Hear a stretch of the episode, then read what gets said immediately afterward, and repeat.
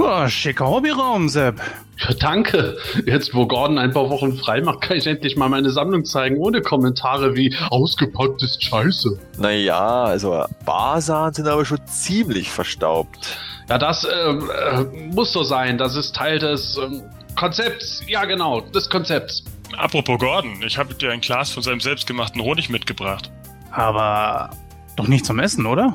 Nee, natürlich nicht. Selbst soll ja nicht mutieren. Nur so als Kuriosität für seine Vitrine. Oh, cool, danke. Wo, wo ist es denn? Ich habe ihn da hinten auf das Aquarium gestellt und... Matthias, was machst du denn da? Ich schraube nur kurz mal den Deckel auf, um dran zu riechen. Oh, das kleckert ja. Pass auf, du... Oh nein, der Honig tropft ins Wasser. Und der Goldfisch frisst's auch noch. Ach, das war doch nur ein bisschen. Von wegen, der Fisch mutiert zu einem Monster. Oh nein, Goldi! Jesus, was hat denn der Gordon nur in den Honig, du? Das Viech kann ja laufen und an Land atmen. Nein, Goldi, nicht die Zeichentrick-DVDs fressen! Zu spät und jetzt krabbelt es auf deine Moto Classics Grayskull zu. Nein, das Playset war so teuer, das kann ich doch nie ersetzen! Uh, dann ist es jetzt wohl der falsche Zeitpunkt, um zu sorgen, dass ich gerade den Fisto und die Shadow Weaver in die Burg reingestellt habe. Oh, oh nein, Leute, Leute, tut doch was! Ey, ich fass das Viech nicht an. Wartet, ich habe eine Idee. Oh Gott, ich kann nicht hinsehen! Jens, du wirst doch nicht. Zur Seite. Ich weiß, was zu tun ist. Achtung!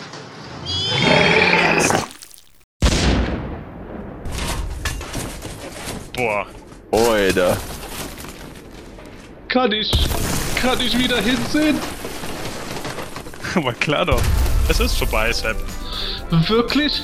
Ah, aber, aber, wie sieht es denn hier aus? Na, der Monsterfisch ist explodiert, aber das sieht man doch. Wie hast du denn das geschafft? Ich habe ihm selbst Vintage Laserlight Skeletor ins Maul gestopft. Du hast was? Wieso das denn? Na, weil der eben in den 80ern hergestellt wurde, Mann. Na klar, weil die alten Toys voll mit den hübschen Giftstoffen waren, die heute längst verboten sind. Respekt, Jens. Respekt. Ja, und, und mein Hobbyraum? Den sollte man wohl am besten nochmal renovieren. Äh, ja, ich geh da mal wieder, ne? Ähm, du hast ja hier noch genug zu tun. Äh, die ganzen Innereien von den Figuren abwischen und so. Also dann, freut mich, geholfen zu haben. Tschüss. Das semanische Quartett. Präsentiert von planeteternia.de. Heute wird es cartoonlastig bei uns, denn wir reden über eine Folge des beliebten 2000X Masters Zeichentrick. Die neuesten Infos zur kommenden She-Ra-Serie von Netflix haben wir ebenfalls dabei. Auch die neue Thundercat-Serie darf nicht unerwähnt bleiben. Genauso wie die Sideshow-Statuen. Äh, ja, wie jetzt? Das passt doch gar nicht zum Thema Cartoons heute. Oh, ach so. Äh, ja. Äh, wir könnten ja auch was zur nie produzierten Hero and the Land of Legends Serie sagen. Jawohl, ja, das alles und mehr hört ihr jetzt in Ausgabe 134 des Hemänischen Quartetts mit Sebastian Vogel aka Wiley und den Prinzen der Macht. Stefan Basener, aka Roboto X78. Jens Behrens, aka Nightstalker. Sowie dem Statuensammelten Matthias Köstler aka Melko 23. Mann, Hirs, du solltest doch sagen, dass du einen Korditkristall jagst. Ja, jetzt lass mir doch den Spaß mit meinen Statuen, ey. Natürlich lasse ich dir den. Also dann, viel Spaß. Das semanische Quartett. Präsentiert von planeteternia.de. Ja, liebe Hörer, willkommen zu einer heutigen Folge ganz ohne den Gordon. Wie in der letzten Folge schon angekündigt, macht der eine kleine Schaffenspause vom Podcast oder generell von allen Podcasts, an denen er teilnimmt. Ich vermute mal, in der nächsten Folge wird er schon wieder dabei sein, dann hat er sein kleines Sabbatical beendet. Und bis dahin haben wir heute statt dem Gordon mal unseren hübschen Editor, den Stefan dabei. Hey Stefan! Hi, ich bin froh, auch mal wieder dabei zu sein. Ich habe vorhin mal so geschaut, wann ich dann das letzte Mal so richtig dabei war, aber irgendwie habe ich mal bis Ausgabe 109 zurückgeblättert, da stand immer nur Gastauftritt. Also es ist scheinbar schon richtig lange her, dass ich mal so richtig mit dabei war. Ja, irgendwie hast du sonst immer nur so kleine Gastauftritte wie du sprichst irgendwelche Sachen ein, äh, die wir erst nach der Aufnahme erfahren haben oder äh, wirst irgendwie halt von Robotpferden niedergetrampelt bei uns im Vorspann. Schön mal wieder richtig mit dir zu reden. Ja. Ich wurde genau. mal nicht niedergetrampelt oder irgendwie mit Scherenhänden ausgestattet. Ja, warten wir mal ab, was noch passiert. Also der Jens ist zwar auch dabei, aber ich habe schon äh, das Gefühl, dass er auch nicht auf dir rumtrampeln wird. Wird schon alles gut werden heute. Aber denk dran, Stefan, wenn du der Ersatz für den Gordon heute bist, dann musst du auf jeden Fall immer wieder total entnervt und äh, ausrastend über äh, das Thema Motokinofilm reden. Ich wollte schon sagen, den haben wir doch heute gar nicht als Thema. Oh, stimmt, ja, haben wir gar nicht. So ein Zufall, aber auch Gordon ist nicht da und schon haben wir keine Nachrichten vom Kinofilm. ist irgendwie merkwürdig, oder? Vielleicht. Äh, ja, Jens, als hätten, als hätten wir da irgendeinen Zusammenhang gerade festgestellt. Vielleicht ist es auch der Gordon und der Pseudonymen immer diese News rausbringt. Na, Jens, du hast ja auch mit Gordon immer beim Filme-Podcast zu tun. Du könntest das ja dann am besten beurteilen, ob der Gordon in Wirklichkeit irgendwie so durchs Internet trollt und sich in Wahrheit immer freut, wenn die Leute irgendwo denken, oh, jetzt ist wieder was Neues über einen Motokinofilm da. Aber ich glaube, so ist der Gordon nicht drauf. Nee, das glaube ich auch nicht. Aber wer weiß, seine Schaffenspause, ich meine, wofür braucht man einen ganzen Monat? Das ist schon ein bisschen komisch. Ja, ich meine, im April haben ja auch die Dreharbeiten angeblich begonnen oder sollten mal beginnen und ja wahrscheinlich dann Gas geben. Ja, ja. Ja, also wie gesagt, liebe Hörer, Gordon macht eine kreative Pause, die nicht allzu lange dauern wird. Bei uns sollte er schon in der nächsten Folge, also Folge 135, wieder dabei sein, solange er nicht verlängert. Was ich jetzt weniger glaube, der ist schon wieder recht entschlossen im Diskutieren auf Play the Eternia. Und wir, würde ich mal sagen, machen jetzt einfach mal mit einer aktuellen Hörerfrage weiter. Matthias, kannst du mal vorlesen? Ja, und zwar ist die vom Polygonus, unserem äh, anderen Wechselhost. Und zwar äh, gab oder gibt es von Hot Wheels gewisse Modelle, Serien oder Playsets, außer natürlich die mit motorbedruckten Autos, die für euch was Besonderes sind oder waren.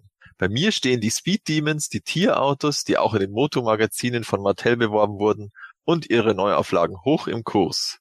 Jens, hast du irgendwelche Lieblingsspielzeugautos? Nein, also ich finde die Dinger gar nicht so schlecht. Es ist ganz nice, aber ganz im Ernst habe ich leider auch nicht wirklich den Platz für. Ist ja genauso wie äh, momentan mit den Megablocks. Sehen auch ganz cool aus und was da jetzt kommt, das ist echt nett, aber boah, ich bin ja auch vor einiger Zeit umgezogen und ich habe jetzt hier noch einen kleineren Raum zur Verfügung und da muss man schon ein bisschen gucken. Das verstehe ich jetzt nicht, Jens. Als Sammler zieht man doch um, damit man einen größeren Raum kriegt. äh, nein, nein, nein, nein, nein. Also sagen wir es mal so, die letzte Bude war leider so verschimmelt, äh, dass ich da also gesagt auch von den Toys. Nee, das war Gott sei Dank ein anderer Raum, aber ähm, nein, es war dann schon so extrem, dass wir gesagt haben, so die erste Möglichkeit, die wir dann haben, raus hier. Ja, okay. Hat sich ergeben. ja, gut, also dann toi toi toi. Aber ich finde es auch ganz gut, wenn man einen begrenzten Raum hat, dann kommt man auch nicht in Versuchen, so viel zu holen. Siehe, äh, wie jetzt bei den Hot Wheels Autos. Hot Wheels ist nämlich auch bei mir kein Sammelgebiet. Ich äh, habe zwar immer diese Autos von Hot Wheels gemocht, wo man dann irgendwelche Dellen reinfahren konnte, die sich wieder repariert haben, so aller Battle Armor. Ja, ja. ja hatte ich auch. Ja. ja. Ja, die fand ich schon cool, aber habe ich jetzt noch nie aktiv danach gesucht. Aber Stefan, du hast jetzt auch gerade gesagt, du hattest auch sowas? Ja, ja, jetzt wo du sagst, das stimmt. Ich habe nämlich überlegt, äh, ich, mir sind so spontan diese äh, Hot Wheels eingefallen, die man damals so in kaltes oder warmes Wasser tauchen konnte, die dann da die Farben verändert haben. Oh ja, ja stimmt. Auch ein Klassiker. Also die haben wir mal gehabt und da gab's die auch dann in so einer Edition, also so äh, Minis, also wo die Nummer kleiner waren nochmal und es gab auch irgendwie so einen komischen Stift, wo du Eiswürfel reintun konntest und dann konnte man da irgendwie auch äh, die bemalen sozusagen mit mit äh, der kalten Wasser so. Hat so nie so richtig wirklich gut funktioniert, aber na, es war, eine Riesensauerei, wenn wir im Bad rumgeplanscht haben, mein Bruder. Das war doch so wärmeempfindlich und dann je nachdem, wenn es wieder warm wurde oder kalt wurde, dann ist, ich glaube, wenn es warm wurde, ist es wieder weggegangen oder so. Genau, du musstest es quasi entweder erst auf die Heizung oder in die Hand nehmen, dass es warm war und dann hast du in diesen, diesen Plastikstift, der hatte vorher vorne so, so einen Stoffbezug äh, und da hast du dann Eiswürfel reingesteckt, dass das irgendwie kalt, kaltes Wasser vorne rauskam und dann konntest du dann da drauf malen. Hat auch Ah. einigermaßen funktioniert, aber naja, Oh. so, so wie es halt ein bisschen wärmer wurde, war es auch ganz schnell wieder weg. Ja.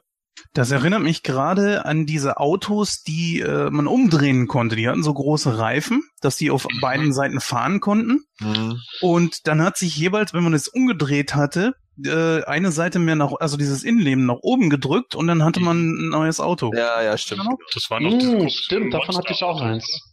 Nee, die Monster. Nee, das war wieder was anderes. ja, die haben wir wirklich so modelliert mit so einem richtigen Monster. Okay. drauf. Ja. Aber die hatten, ich glaube, diese Umdrehautos hatten auch so Fantasy-Themen teilweise. Also das war sie auch noch. Ja. Also ich hatte die natürlich, also wir hatten natürlich auch ganz früh Spielzeugautos früher, aber eben nur als Spielzeug und ich habe das auch nie angefangen zu sammeln. Also wir hatten halt ein paar diese, eben wie ihr gesagt habt, die mit den Schäden oder dann, die waren aber von Matchbox, glaube ich, die, die man so zusammenstecken konnte, so unterschiedlich. Also so äh, Äh, die, Co die Connecticons oder Stimmt, Connect mein Gott, jetzt wo ihr das Connecticons des One Transformer. kommen Erinnerungen an Werbung von früher hoch. ja, ja. ich die ganze Zeit. da haben wir ein paar gehabt und natürlich Siku-Autos, die waren ja dann immer ein bisschen realistischer. Aber dass ich dieses wirklich gesammelt hätte oder jetzt anfange, da, ich bin immer ganz kurz davor, dass ich mir manchmal, dass ich so, äh, ähm, da gibt's ja immer von Star Wars diese Charakterautos äh, von Hot Wheels. Das ist zwar total seltsam, aber manchmal finde ich es ganz witzig, aber ich denke mir nur so, oh Gott, wenn ich das jetzt auch noch anfange, dann, dann will ich das auch wieder komplett haben und dann lasse ich es immer stehen und sage, nö, nö. Ja, das gibt's Ja. mittlerweile bei Hot Wheels von allem auch. Ja, das ist total von irre. Star Wars, auch von Marvel-Sachen, da habe Ja. ich neulich ein Red Skull-Auto gesehen. Das hätte ich mir fast noch geholt, nur deswegen, weil da auf der Verpackung Cover von dem alten Captain America war, das ich immer cool gefunden habe. Aber dafür war es mir dann auch nicht wert. Ja, und lustigerweise sind ja diese Charakterautos auch manchmal immer so die Ursache für, für Leaks, also für Charakterleaks. Dann plötzlich taucht irgendwo so ein Charakterauto äh, Auto auf und dann so, hä, warum gibt's jetzt ein Charakterauto für XY für den Film? Und dann so, ah, Spoiler. naja, auf alle Fälle, wie gesagt, also Sammelgebiet ist es definitiv nicht. Ja, Es fällt mir doch gerade die Frage ein, die ich euch mal stellen wollte. Wer hat Solo schon gesehen? Das ist schief gelaufen bei mir. Ich bin krank geworden. Ich wollte ihn eigentlich anschauen. Also Hat nicht irgendein Hörer uns die Frage auch noch geschickt? ja, ja, ja, ja. Also wir können jetzt auch nicht drüber reden, über die Spoiler, weil ich habe das ja noch nicht gesehen. Also, Hat keiner von euch schon gesehen? also ich habe schon gesehen. Ich habe schon gesehen. ah, okay.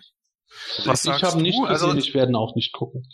Also ich fand, ohne Spoiler, das ist jetzt keine Spoilerfrage, aber wie findest du Alden Ehrenreich als, als Han Solo? also ich habe im, äh, im Original jetzt angeschaut und ich, Mhm. ich fand's in Ordnung. Also äh, keine Ahnung, ich, ich weiß nicht, was.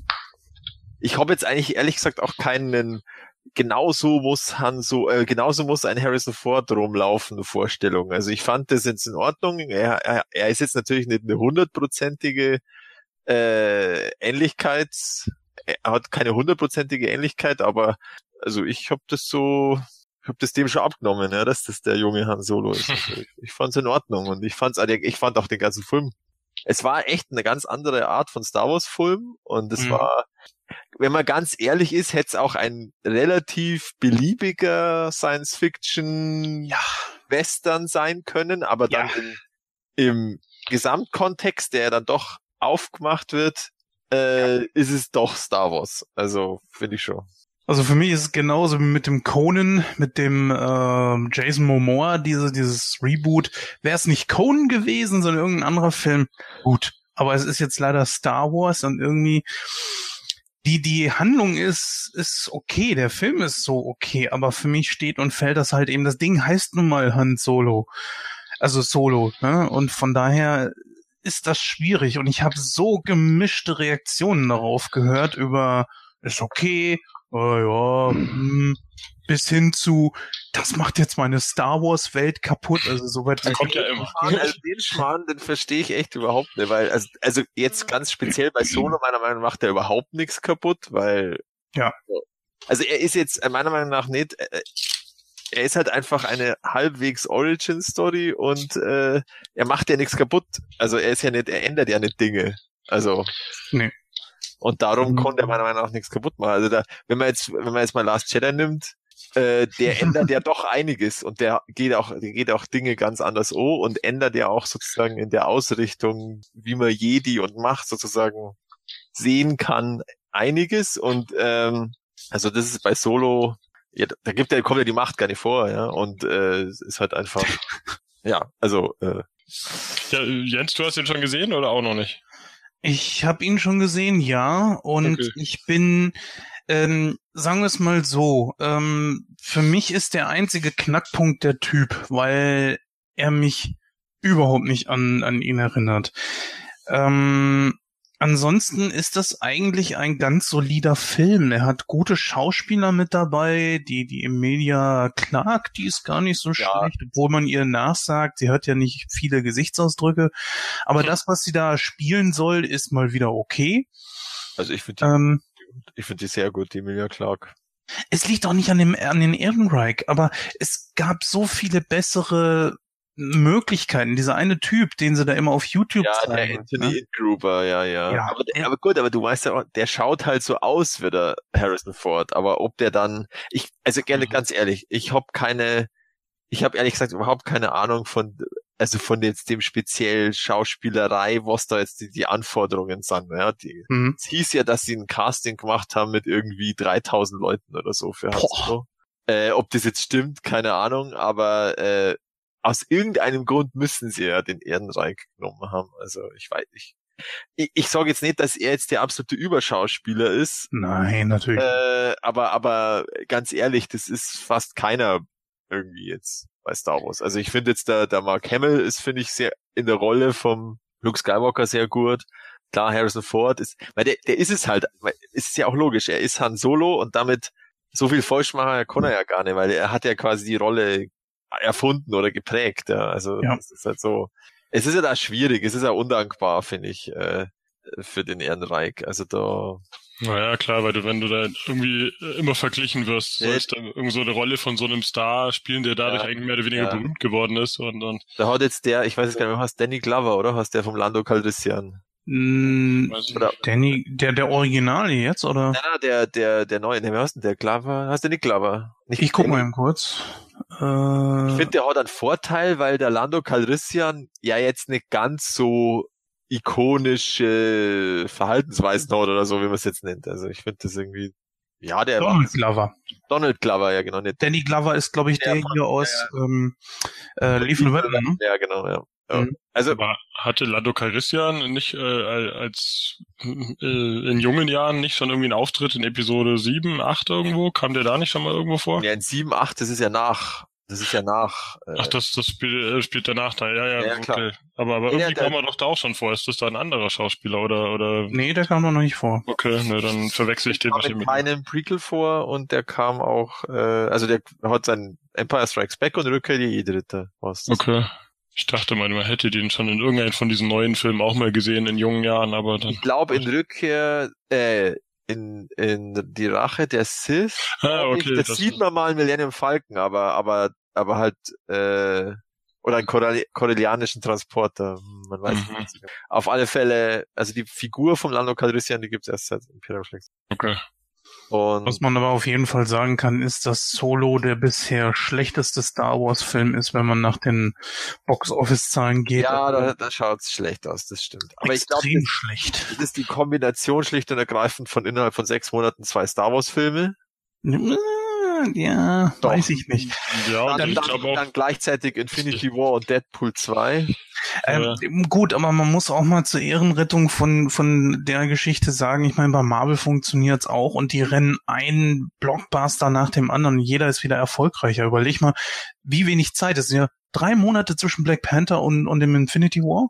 Und trotzdem, Black Ja. Panther hat unglaublich eingeschlagen und der Infinity War könnte Ja. sogar noch der beste Film aller, also der größte Film Ja, aller. Zeiten. Ja, ja, ja, das erkenne ich auch an und ich glaube, ich, ich glaube bei Solo ist einfach eine Kombination. Es ist dieser Last Jedi Hate, dann die, da, ich glaube, es ist tatsächlich bei Star Wars ist es vielleicht noch nicht so, also da bei, bei, bei, Marvel ist es halt einfach mit diesem, dass du diese, dass es ja so etabliert ist. Du fangst mit den Einzelfilmen an Mhm. und führst es dann zusammen. Und bei Star Wars ist es ja jetzt im Grunde andersrum. Ja, du hast das zusammengeführt und, und magst jetzt so Einzelsplitterfilme und, und, äh, ich weiß nicht, ob das heute dann schlechter funktioniert und du hast, also meiner Meinung nach ist schon die Kombi- Kombination, äh, also ich muss auch für mich sagen, definitiv, ich habe jetzt nicht diesen persönlichen Hype gehabt, wie jetzt bei Last Jedi oder bei, bei Force Awakens und auch nicht wie bei Rogue One, weil da eben dieser Jahresabstand war und, äh,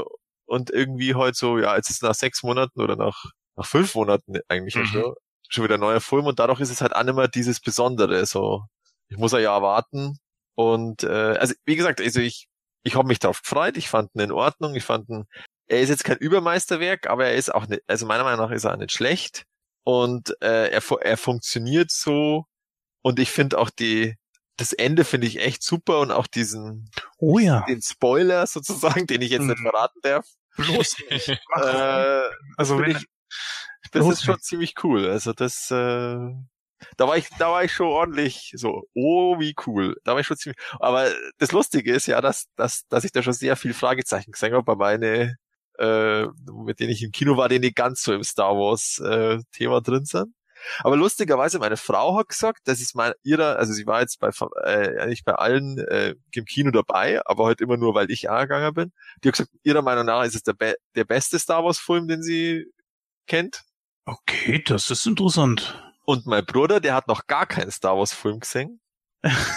sein erster Star Wars Film, der war auch sehr begeistert. Also Mhm. das finde ich sehr interessant. Also das, also ich finde ja, das glaube krass, schon, das wie Star Wars Fandom mittlerweile so schon schon krass irgendwie, wie die vielleicht sind die Erwartungen auch irgendwie zu hoch, Hm. weil man immer denkt, da muss jetzt der absolute Überfilm kommen. Ich finde, Disney macht es nicht komplett falsch. Ich finde, Episode 8 ist okay. Kann man sich auf jeden Fall angucken. Ich finde Episode 7 eine Frechheit.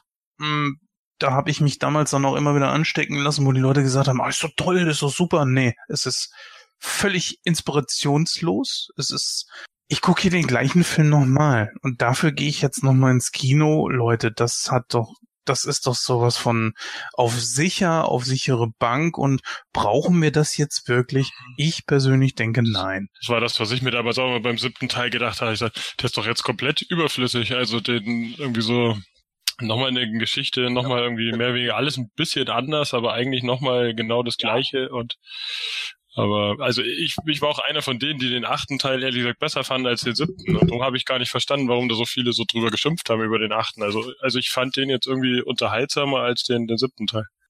Der siebte Teil war für mich irgendwie relativ wenig Star Wars. Das war alles so irgendwie, ja, wir, wir, es ist irgendwie die Geschichte, die in dieser Star Wars Welt spielt, aber irgendwie, ja, ja, so, so ein bisschen an den Haaren herbeigezogen. Wir müssen das jetzt irgendwie noch in diese Geschichte mit einbauen und da ist irgendwas passiert, aber eigentlich hätten wir es komplett weglassen können. Es ist mal eine andere Herangehensweise. Ich bin ja jemand, der gesagt hat, entweder macht doch die Thrawn-Trilogie. Ich hoffe, dass das vielleicht ja sogar noch kommt, wer weiß.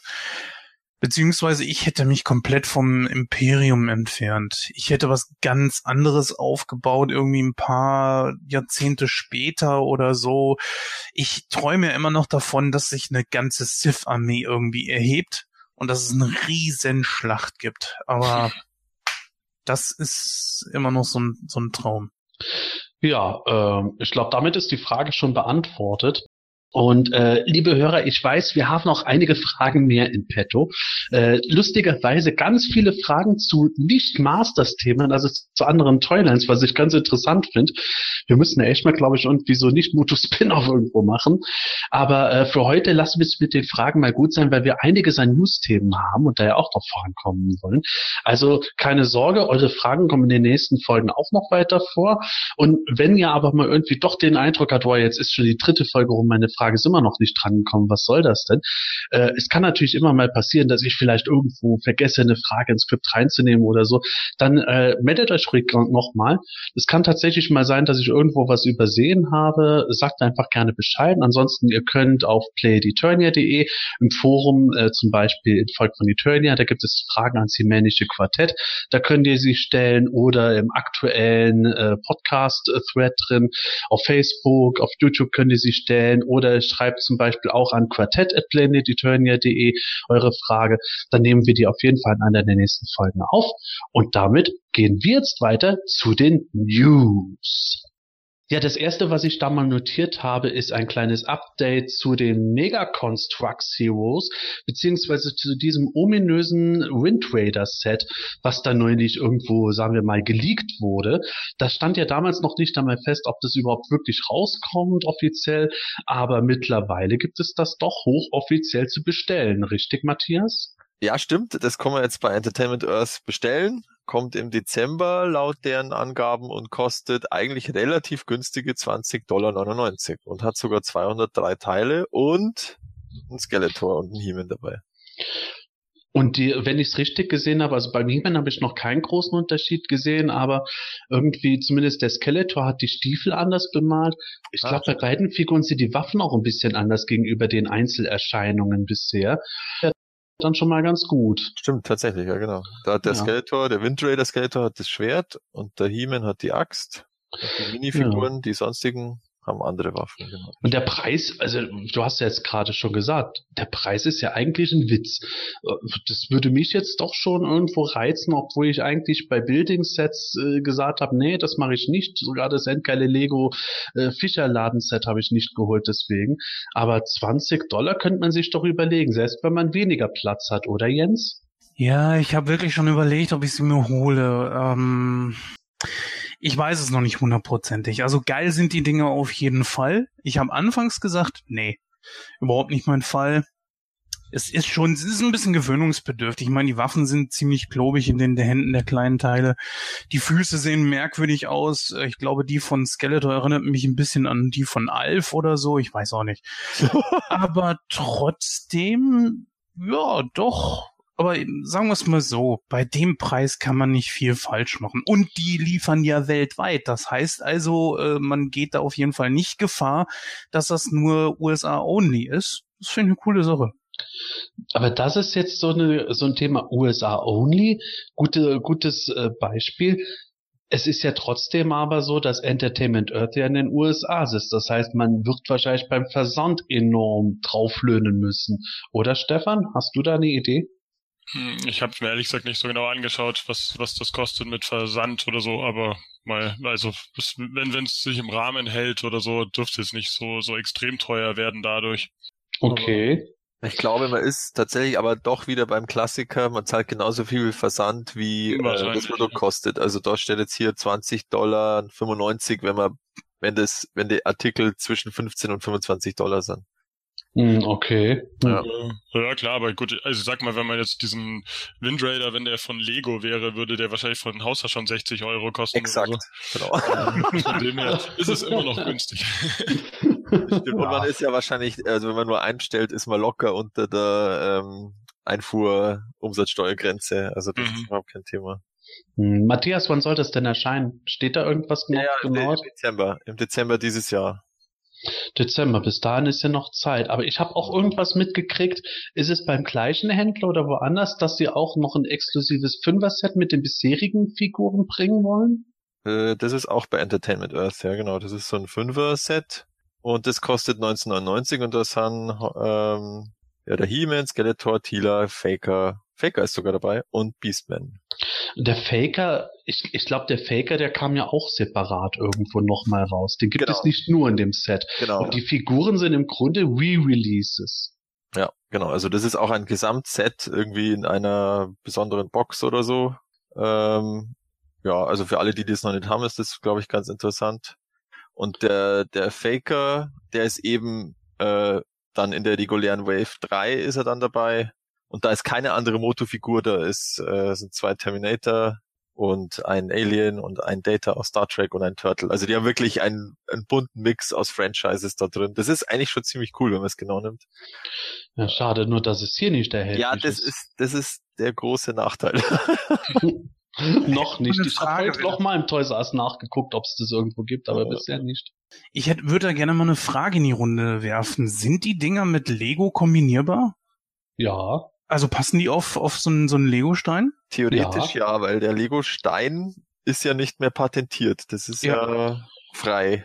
Also ich habe jetzt nicht diese Cool. Mega Constructs Heroes, aber es ist alles eigentlich baugleich. Ich habe schon die Turtles von Mega Blocks gesehen gehabt äh, und ich habe auch äh, so ein äh, großes Fantasy äh, Wikinger Schiff, sagen wir mal, von Mhm. denen und ein anderes Set. Das ist alles von den Noppen her eins zu eins mit Lego kombinierbar.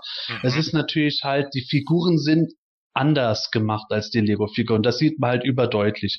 Aber es ist im Grunde dieselbe Größe, so wie wenn man jetzt irgendeine Neckar-Figur neben eine Masters-Figur stellen würde und sagen würde, hat die gleiche Größe, aber ist anders verarbeitet. Okay. Aber ich habe immer diesen Wind Raider so gesehen und dachte, hm, na gut, das ist jetzt irgend so, so ein kantiger Kasten, aber weil ihr eben gesagt habt, dass ich über 200 Teile, dann sind das ja doch scheinbar sehr, sehr Lego-artig, ganz viele so kleine Teile, die man zusammenbaut. Ja, und bei Mega Constructs ist vor allem auch das Ding im Gegensatz zu Lego. Bei Lego achten sie ja immer noch äh, drauf, dass sie möglichst viele Teile haben, die man auf äh, die auf verschiedenste Arten einsetzen kann. Bei Mega Constructs ist es viel mehr, sagen wir mal, nicht so multitasking-mäßig gemacht, dass die da, dass du da halt dann Teile kriegst, die passen zu dem Wind Raider und eventuell passen die auch nur zu dem Wind Raider. Die wirst du nie für ein anderes Set, auch wenn das genauso grün wie der wäre, irgendwo nehmen können, weil es halt so spezielle Teile sind. Aber man könnte jetzt da schon auch irgendwie was anderes draus bauen, Ja, oder? Wenn man ja, das schon. Okay. Das schon. Aber zum Beispiel das Piratenschiff, das ich habe, äh, das hat dann auch so Teile dabei, wo du weißt, die Teile, die kannst du nur irgendwo für einen Schiffsbug benutzen. Und Mhm. bei Lego hast du dann schon kleinere Sets, wo du dann halt auch beim Schiff Teile hast, da kannst du aus dem Schiff ein Auto bauen. Das würde halt bei Mega Constructs meistens so nicht gehen. Du kannst ein Windboot bauen. Ja, genau. Und das Äh, ohne was kaputt zu machen, das wäre doch mal cool. ah, jetzt, wo wir drüber reden, ah, macht einem das wieder so schmackhaft. Scheiße. Ja, Jens, ich würde sagen, du, du bestellst ein Set im Namen von uns allen. Also du bezahlst es natürlich Ja, auch im Namen von ja. uns allen. Und dann reviewst du das und wenn du es scheiße findest, dann bestellen wir es nicht. Alles klar, machen wir so. Machen wir so. Da aber allein für, für ein Video wäre das schon interessant. Ja. Ja, ja, ja. Boah. Jetzt fängst du dich noch weiter an, ich weiß schon. Ja, also was wir jetzt auch noch äh, dazu jetzt neu erfahren haben, ist, dass die äh, Evelyn und der Man at Arms dann in Series 4 von der regulären äh, Constructs Heroes Serie und es gibt ja auch noch Series 5, also die kann man sogar jetzt auch schon vorbestellen bei Entertainment Earth, da haben sie aber noch kein Bild, das ist wohl noch geheim. Da gab es aber ja schon so einen Art Leak über einen YouTuber, dass da der Scarecrow und der Anti-Eternia He-Man dabei sind. Also und da haben wir jetzt entsprechend Daten. Also die Series 3 mit dem Faker erscheint im Juni, die Series 4 im August und die Series 5 soll dann im, im November kommen. Also lu lustigerweise ist dann der äh, Wind Raider dann das letzte sozusagen der News-Reihe. Na, hoffen wir mal, dass es nicht das letzte für die Mega Constructs äh, motomäßig insgesamt bleiben wird. Ich, Ja, man weiß es ja nie. Ja. ich, ich finde es wirklich interessant, dass äh, Anti-He-Man auf einmal so in aller Munde ist. Ich meine, ist ja auch sau einfach, klar, Genau. aber es nimmt schon ein bisschen perfide Formen an. Ich glaube aber tatsächlich, dass das auch der Hauptgrund ist. Ich meine, Faker hat nicht umsonst in jeder toller neuen Inkarnation gekriegt, weil er einfach so leicht zu machen ist. Und Anti-Human ist sogar noch leichter. Da müssen sie nicht nur aus zwei verschiedenen Viechern was kombinieren, sondern sie bemalen den normalen Human einfach nur um. Ich glaube, das ist halt so irgendwo äh, Toymakers Dream come true. ja, genau. Warten wir ab, wenn jetzt den Interpart Negative He-Man auf einmal sehen würden. Boah, noch ein He-Man, geil! Dann gibt es nur noch verschiedene He-Man Repaints. Naja, okay. Von ganz kleinen Figuren mal zu ganz großen Statuen. Äh, der Matthias hatte mich noch extra vorher gebeten gehabt, dass ich den Punkt mit aufnehme, nämlich so eine Art Update zu den Sideshow-Statuen. Das ist zugegebenermaßen ein Gebiet, das äh, verfolge ich nicht so hundertprozentig genau und äh, lass mir da eher lieber was erzählen. Und genau deswegen übergebe ich jetzt an den Matthias. Was gibt es da Neues? Ja, also jetzt sind jetzt die neuesten Statuen sozusagen erschienen, die man äh, vor einigen Monaten vorgestellt hat, Kenner. Das waren diese Classic-Variante von der Evelyn, also die in ihren Toy-Farben und die Shira. Und wie es immer so ist, kommen die dann innerhalb von fünf Tagen. Super. Man bestellt sie Monate vorher und eigentlich auch äh, zu unterschiedlichen Zeiten, weil die Shira ja doch weit vorher angekündigt war und dann kommen sie gleichzeitig. Also das ist äh, schon fantastisch. Naja, auf alle Fälle, die Evelyn kam Ende April und die Shira Anfang Mai. Und ja, die Evelyn, ja, die ist wirklich wunderbar gemacht. Sie haben die sozusagen diesen leichten nach vorne Neigefehler von der ursprünglichen Evelyn haben sie haben sie korrigiert, indem sie ihr richtig schöne so Packs gegeben haben in, so unter beiden Schuhen. Also die steht jetzt deutlich stabiler und ähm, ja, also ist eine ist eine tolle Statue, die hätte ich auch so von Anfang an genommen. Also also ich beide sind, sind gut, aber da haben sie jetzt auf alle Fälle das mit der Standfestigkeit deutlich verbessert.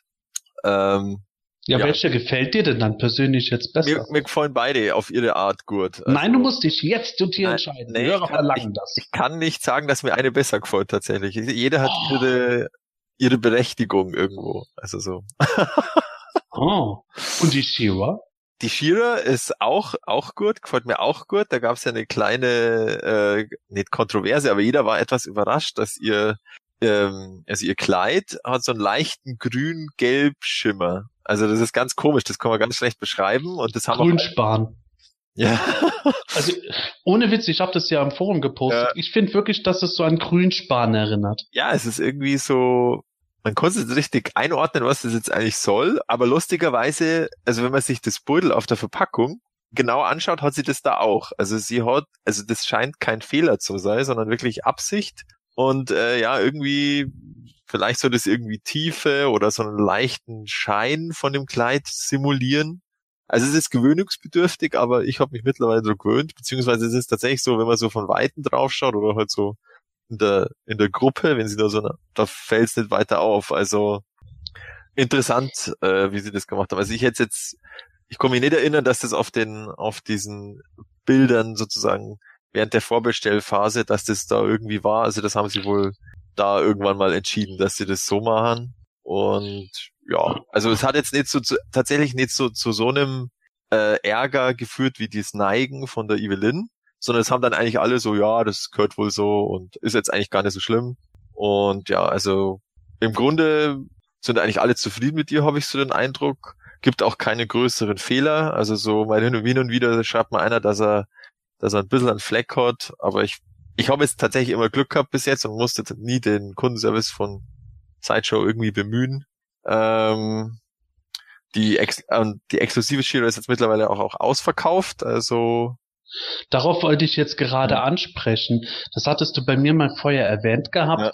wo ich dann gedacht habe, ah, ausverkauft ist ja, hätte ich jetzt eigentlich auch so schon längst erwartet gehabt, aber ich glaube, das ist doch recht ungewöhnlich eher.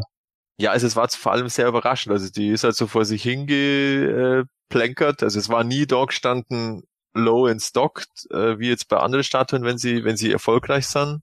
So zum Anheizen. Aber sie war halt einmal, haben sie es vorgestellt in dieser YouTube-Show von Sideshow, wo sie halt äh, immer so aktuelle Statuen zeigen. Und anscheinend hat das schon einiges gebracht. Also die war dann, äh, ich glaube, drei oder vier Tage später war es dann äh, praktisch ohne Vorwarnung ausverkauft. das ist ja vielleicht auch kein schlechtes Zeichen, auch in ja. Hinsicht auf die kommende Shiva Zeichentrickserie. Ja. Aber allgemein für die Statuen-Serie, also ich ja, hoffe, dass noch ein bisschen was kommt. Das, ja, das, das wollte ich jetzt nämlich gerade sagen. Im Moment gibt es ja noch keine Neuankündigungen, außer dass äh, stark gemutmaßt wird, dass als nächstes Horder kommt. Ja, genau, das ist das Einzige. Also der Orko kommt halt im August oder September. Und ich denke mal, das nächste, wenn überhaupt, äh, also die nächste Ankündigung oder Enthüllung kommt dann kurz vor oder auf der San Diego Comic Con im Juli. Hm. Aber davor wird nichts mehr wahrscheinlich enthüllt oder so. Naja, dann schauen wir mal zumindest, ob, äh, ob wir dann da was Neues kriegen. Und genau. selbst wenn nicht, bin ich gespannt, wenn du mal deinen Orko hast, ob du dann sagen wirst, das ist doch nicht Orko. Oder ob du sagen wirst, doch, das ist, das, das ist, ist der, der Orko. Genau, das ist der Orko. Genau. Naja, ähm, Sideshow-Statuen sind ja nicht gerade günstig. Ähnlich wird es wohl auch mit den Mondo-Figuren sein. Die hatten wir schon letztes Mal angesprochen, wo Matthias und ich uns ein kleines Gefecht noch geliefert haben über den Vintage He-Man-Kopf der Mondo He-Man-Figur. Und äh, ja, wie es der Teufel will, mittlerweile wurde auch ein neuer Teaser von Mondo Skeletor gezeigt. Und zwar wurden dort auch seine beiden Vintage-Köpfe gezeigt. Einer ist ja so basierend auf Alfredo Alcala-Stil und einer basierend auch auf dem Toy-Stil wie bei He-Man. Und ja, ich glaube, der Matthias und ich sind uns da von der Meinung her relativ ähnlich gewesen, wenn ich das im Forum richtig verfolgt habe. Deswegen frage ich zuerst jetzt mal dich, Jens. Du hast die Bilder ja auch gesehen. Wie gefällt dir der Vintage Skeletor-Kopf? Hm, Danke, Jens. Ja, was soll ich, was soll ich sagen? Also, ich habe ja jetzt die letzte Ausgabe von euch gerade erst vor ein paar Tagen gehört und ich muss sagen, ähm, ich finde, ihr habt, ich bin so zwischen euch. Also, was jetzt zum Beispiel den Hiemenkopf betrifft, äh, sehe ich das genauso. Also, ich bin da irgendwie zwischen. Ich finde auch, ja, Matthias hat schon recht, es ist ein Goodie. Es ist einfach dabei und man kann es nehmen oder lassen. Auf der anderen Seite denke ich mir aber auch, man kann es aber auch von Anfang an richtig machen. Wirklich passend dazu tut's nicht. Also, ach, es ist so. Mh. Ach, naja, aber trotzdem, ähm, was jetzt den Hiemenkopf betrifft, finde ich, ist das etwas nicht, nicht ganz so schlimm. Es ist okay. Aber ich bleib auch eher wohl bei dem, der regulär drauf sein wird. Das ist einfach ein Unterschied. Man, man sieht einfach ganz klar äh, den Detailreichtum bei der Figur und dann siehst du den Kopf und es ist nicht so ganz stimmig.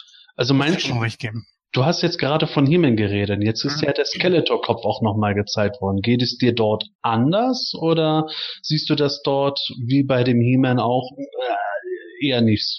Also um es kurz zu machen, der Alcala Skeletor Kopf sieht etwas gewöhnungsbedürftig aus. Es ist schon Alcala Stil, aber irgendwie so ganz rund sieht die Sache für mich nicht aus und passt auch nicht auf diesen Körper. Ähm, dann gab's ja noch den Vintage Kopf, hast du gesagt, ne? Ähm, weiß ich gerade gar nicht, ob ich den gerade irgendwo Nee, da, dazu kann ich dir gar keine Antwort geben. Ich glaube, den habe ich noch nicht gesehen. Ja, okay, dann gebe ich mal an den Stefan weiter. Was sagst du zu diesen Köpfen von Skeletor? Wie gesagt, der reguläre Kopf sieht ja nochmal detailreich aus, aber das sind jetzt die beiden, äh, sagen wir mal, Bonusköpfe. Hm, Also ich habe mir nur die Bilder angeschaut. Also ich habe mich mit den Figuren so nie groß beschäftigt eigentlich, aber ähm, die sind ja schon auch ein bisschen detaillierter gemacht und da fallen natürlich diese Vintage-Köpfe schon äh, ein bisschen aus der Reihe dann. Also gerade bei diesem äh, Vintage-Skeletor-Kopf finde ich, dass der halt sehr cartoonmäßig, also so, so comichaft ausschaut. Also auch wie er dann da so nach unten schaut, so böse, das ist ja aus der Perspektive vielleicht ganz nett, aber andererseits, wenn ich ihn jetzt von vorne anschaue, äh, schielt er immer in seine rechte Hosentasche oder irgendwie sowas. Also das ist ja, ist ja dann äh, irgendwie ein bisschen, ein bisschen dämlich irgendwie eigentlich, dass die Augen immer so nach, nach rechts unten gehen. Ach du dickes Ei. Ich habe mir gerade hier das Bild mal vorgeholt. Ach, ja. oh mein Gott. Und, und das ist Ach. ja diese, diese, diese, auch so der, der Mund mit diesen Zähnen, das sieht halt aus wie Ja. aus so einem Scooby-Doo äh, Zeichentrick irgendwie, finde ich. Liebe Hörer, Entsetzen live. du Also- dickes Ei. Heilige Hanna, was hat das jetzt ist, mit das dieser ist ja nicht mal Wind. gar nicht so viel gemeinsam. Also es ist zwar, im Prinzip war der genauso bemalt, jetzt bis auf die Augen, die halt natürlich so nach unten schielen, aber das sieht Ja, halt wie gesagt, irgendwie der sehr... Alcala sieht ja ganz okay aus, aber ey, oh, was, das ist doch kein, das ist doch kein Vintage-Kopf, das ist irgendwas auf die Straßen geworfenes und mal gucken, was da warum kommen, wenn ein paar Autos drüber gefahren sind. Das erinnert mich so ein bisschen an diesen Evil Knievel aus, aus diesen Filmation Ghostbusters. Wie hieß denn da dieser...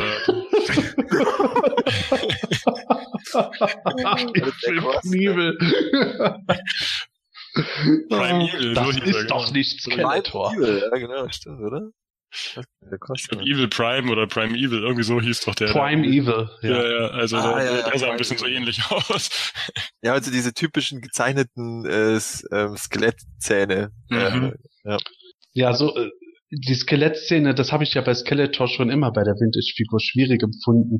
Vor allem nachdem er dann irgendwann in Malaysia produziert wurde und das endgültig eher zu so einem Affengesicht wurde.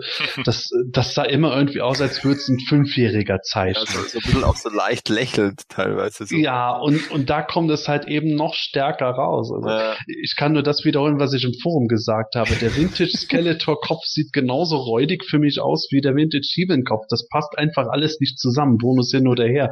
Der Alcala Skeletor Kopf, den finde ich hingegen ziemlich geil. Der ist irgendwo, aber auch nicht irgendwo einfach auf äh, 80er getrimmt, sondern der ist halt doch noch ein bisschen weiterentwickelt in dem Stil. Hat der einen beweglichen Kiefer? Also das sieht so aus, dieser Alcala-Kopf, als könnte man diesen Unterkiefer aufklappen. Ja, ja. Ja, Schon, okay. Der, der, der reguläre Kopf hat auch so ein, so ein bewegliches. Ja, okay. Äh, Ich glaube, das ist die erste Skeletor-Figur überhaupt mit bewegt. Nein, nein, der Loyal Subject Skeletor. Das Genau, war die erste Figur mit beweglichem Kiefer. Aber das ist die erste, sagen wir mal, in normalen Proportionen gemachte Actionfigur. Also dieser Alcala-Kopf, der sieht aus wie in so eine Reaktion auf den Vintage-Kopf. Oh, nee. oh my gosh. Blankes Entsetzen. Ja, Matt Matthias, ich habe dich jetzt so schnöde übergangen gehabt, weil du auch äh, im Forum ein bisschen so in die Richtung von mir gegangen bist dabei, wo ich ja schon erleichtert war, dass wir uns heute wahrscheinlich nicht zu sehr zocken werden. Aber sag mal, was ist deine ehrliche Meinung? Du darfst gerne alles raushauen. Also grundsätzlich bin ich immer noch der Meinung, dass es dieses, diesen Bonusfaktor gibt, aber es ist tatsächlich so, dass der, ähm, dass der Vintage Toy Skeletor Kopf einfach, der schaut halt einfach so nicht gefährlich aus und irgendwie so ein bisschen eben so comichaft und äh, also da Als wären wir in der Pyramide der Unsterblichkeit und Skeletor liegt krank im Bett. Entschuldigung, red ruhig weiter. das ja, also wie gesagt, also es ist ähm, heute sehr ein deutlicher Unterschied einfach, der da jetzt äh, sichtbar ist und ja, also wenn ich angenommen, ich würde mir die Figur kaufen und der der Vintage Toy Kopf wäre dabei, dann würde ich den nie drauf bauen. Also das ausgeschlossen. Das schaut einfach dämlich aus. Äh, also mir gefällt eigentlich von allen drei der sozusagen der Original, der Normalkopf irgendwie am besten. Der kommt, der passt zu diesem ganzen Stil irgendwie am besten. Der Alcala-Kopf ist natürlich, ja, der ist ja vom, so wie er ist, ist er ja schon gut. Ähm, also das ist schon ein Kandidat, dass man da mal durchwechselt. Es ist immer nur die Frage, wie diese Köpfe überhaupt noch verteilt werden. Das haben wir ja schon beim letzten Mal gesagt. Das ist ja, es gab ja mal so Andeutungen von Mondo, äh, dass sie das so in die andere Figur mit reinpacken. Jetzt ist natürlich beim Skeletor interessant, weil er drei Köpfe hat, in welche andere Figur sie dann den dritten Kopf packen. Vielleicht ja beim Faker oder so. Ich weiß nicht. Falker mit Vintage Skeletor. Kopf. Ja, das ist dann der vielleicht schlechteste kein- Doppelgänger Kein aller. Sale-Argument, ja, genau.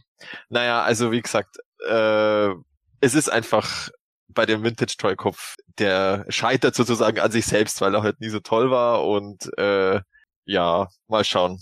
Wie gesagt, ich bin noch, also beim Skeletor muss ich mal schauen vom Preis her, der, aber an sich würde mich der schon interessieren. Beim He-Man eher nicht. Also einfach mal jetzt schauen, wann die rauskommen und äh, wie viel sie kosten. Also ich glaube, sie haben, äh, ich weiß jetzt nicht, ob es dieser Brock Otterbacher, der diese Bilder immer auf Instagram postet oder irgendein anderer Mondo-Mensch, hat mir irgend, ich glaube, oder im He-Man-Org Forum, dass es jetzt nicht ganz Richtung äh, 200 Dollar geht oder so, sondern eher Richtung 100 bis 150. Also Ja, immer noch teuer. immer gewesen. noch, immer noch heftig, aber mal schauen. Also man aber- muss zumindest sagen, für Mondo-Verhältnisse ist das dann schon wieder fast günstig. Ja, genau.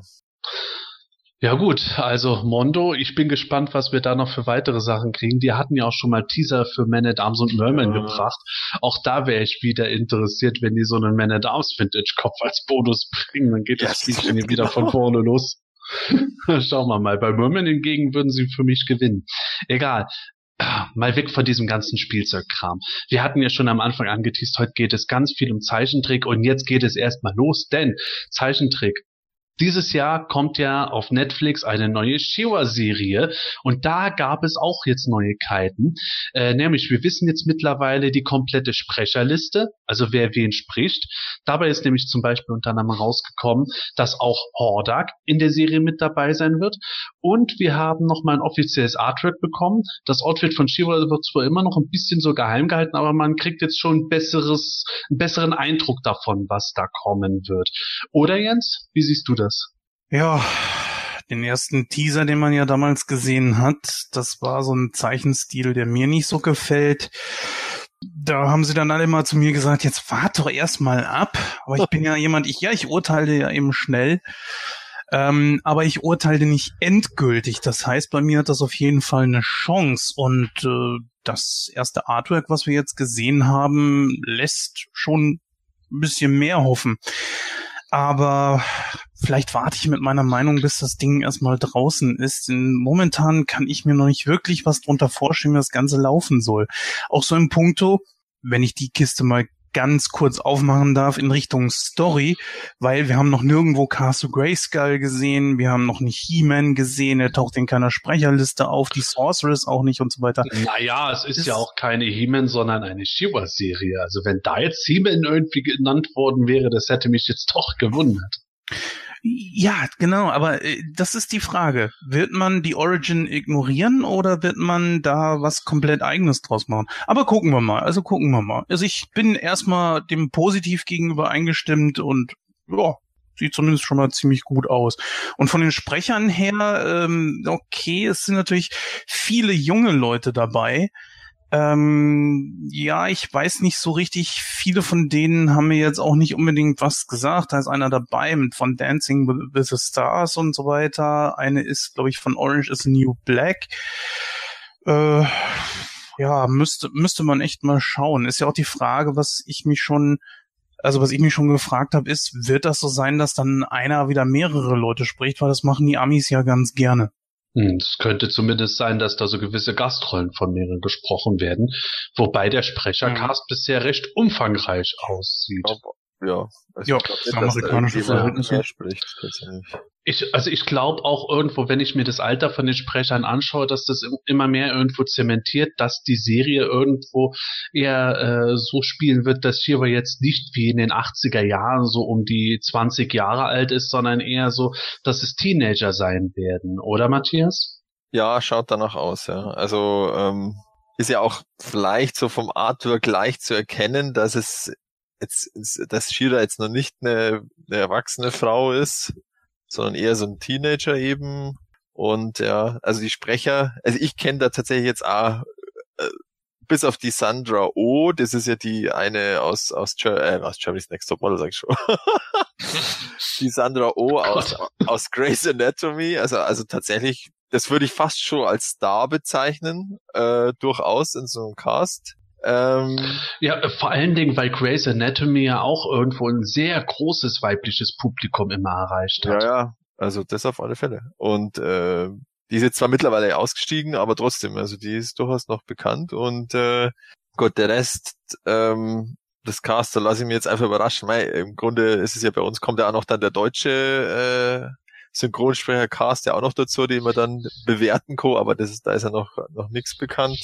Äh, hier ähm, diese, Entschuldige, dass ich da mal kurz einwerfe, ja. diese Karen Fukuhara aus Suicide Squad. Das ah. darf man natürlich, obwohl der, wenn der Film nicht gut angekommen ist, aber das, das ist natürlich schon sehr namhaft, finde ich. Ja, aber die, die Rolle ist da ja auch etwas seltsam. Also die, die, die, äh, äh, die kommt da irgendwie nicht so gut rüber, finde ich, in dem Film. War die nicht Katana in dem genau, Film? Genau, Katana war die. Ja, die ist ja irgendwie so gut wie gar nicht. War da und dann war sie irgendwie weg. Ne, weg war sie, glaube ich, gar nicht, oder? Die war doch bis zum Schluss da. Ja, aber irgendwie, äh, die hat man ja irgendwie total übersehen. Also als wäre die eingeführt worden, dann hat man vergessen, was mit der noch weiterzumachen. Wo, ja, ja die, die gibt's halt auch, ja, scheiße, haben nicht mehr genug Laufzeit, sonst wird der Grund, Film noch schlechter. Ja, genau, das war ein Grundproblem von dem Film. Aber anderes Thema. Ähm, ja. Ja, ich bin gespannt. Ähm, ja, es gibt ja jetzt, es, äh, außerhalb dieser offiziellen Sprecherliste gab es jetzt noch ein paar so über Twitter. Also ich glaube, Lighthope ist auch dabei, wird von einer Frau gesprochen. Äh, mhm. Äh, ich finde jetzt gerade nicht, wie die heißt. Ähm, auf alle Fälle, hat auch hier, äh, Moria, Moria Gorondona. Haben wir auch noch nie gehört. Ähm, und da gibt's noch irgendwie eine Prinzess Lonnie und einen Kyle.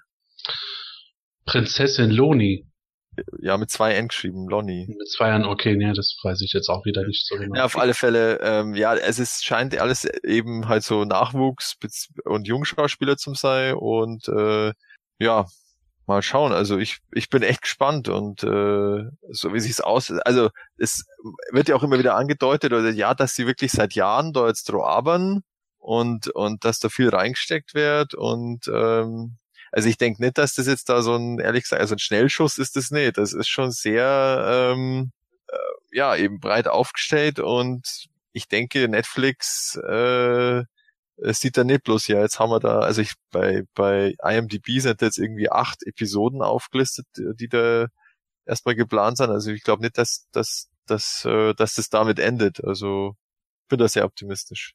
Hm. Naja, äh, Stefan, wie sieht's bei dir aus? Bist du da auch erstmal optimistisch oder wartest du lieber mal ab, bevor du ungerechtfertigt dich auf irgendwas freuen könntest?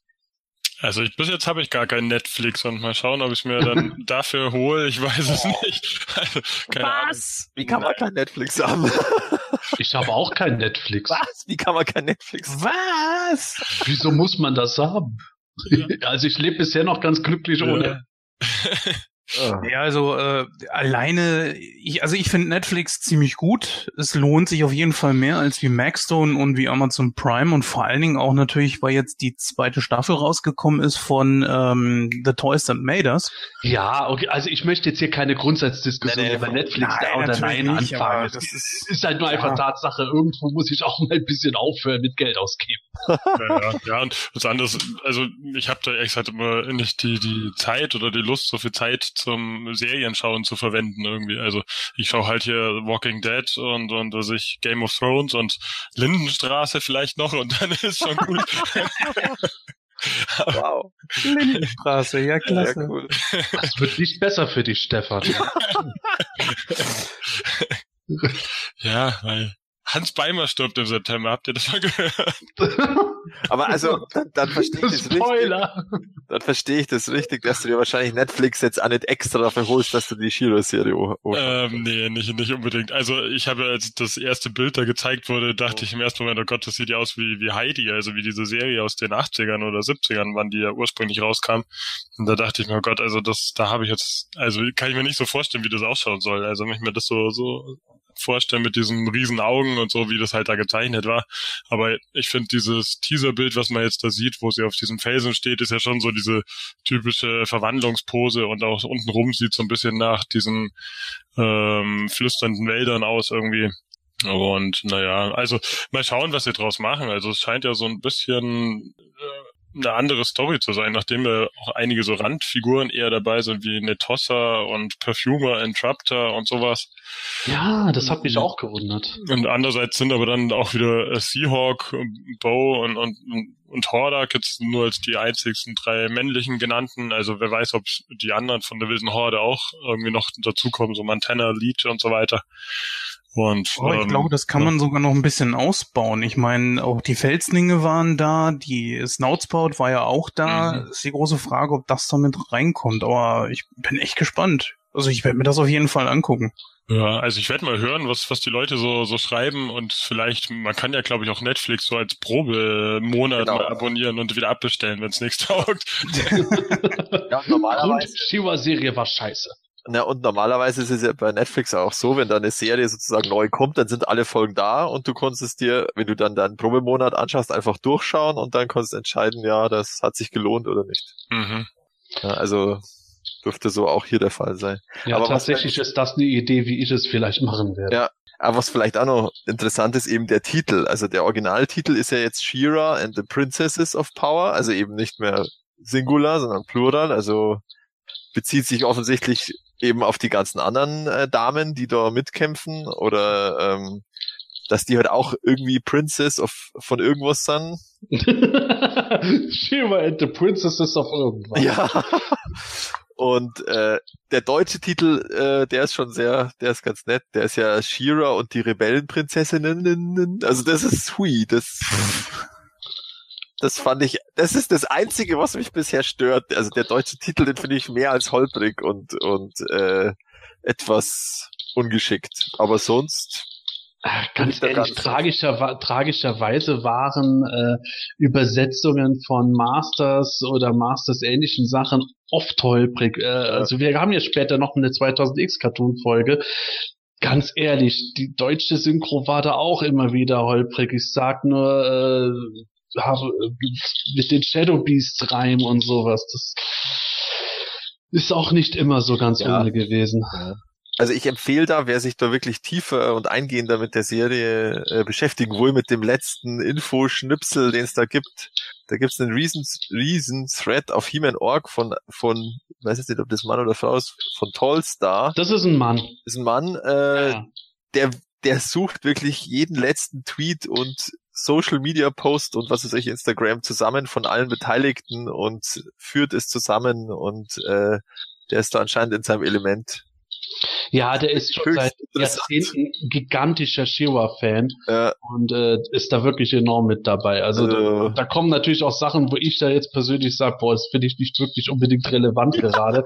Aber es, es ist einfach, es ist einfach interessant, immer wieder mal reinzuschauen Ja. und zu sehen, boah, da tut sich halt wirklich was, ganz im Gegensatz zum Kinofilm, wo da halt Ja. wieder irgendeine Nachricht kommt. Ja, jetzt haben wir hier gerade auf dem Tisch irgendein Buch und das ist das Zeichen, dass der garantiert irgendwann, also vielleicht oder auch nicht, kommen wird.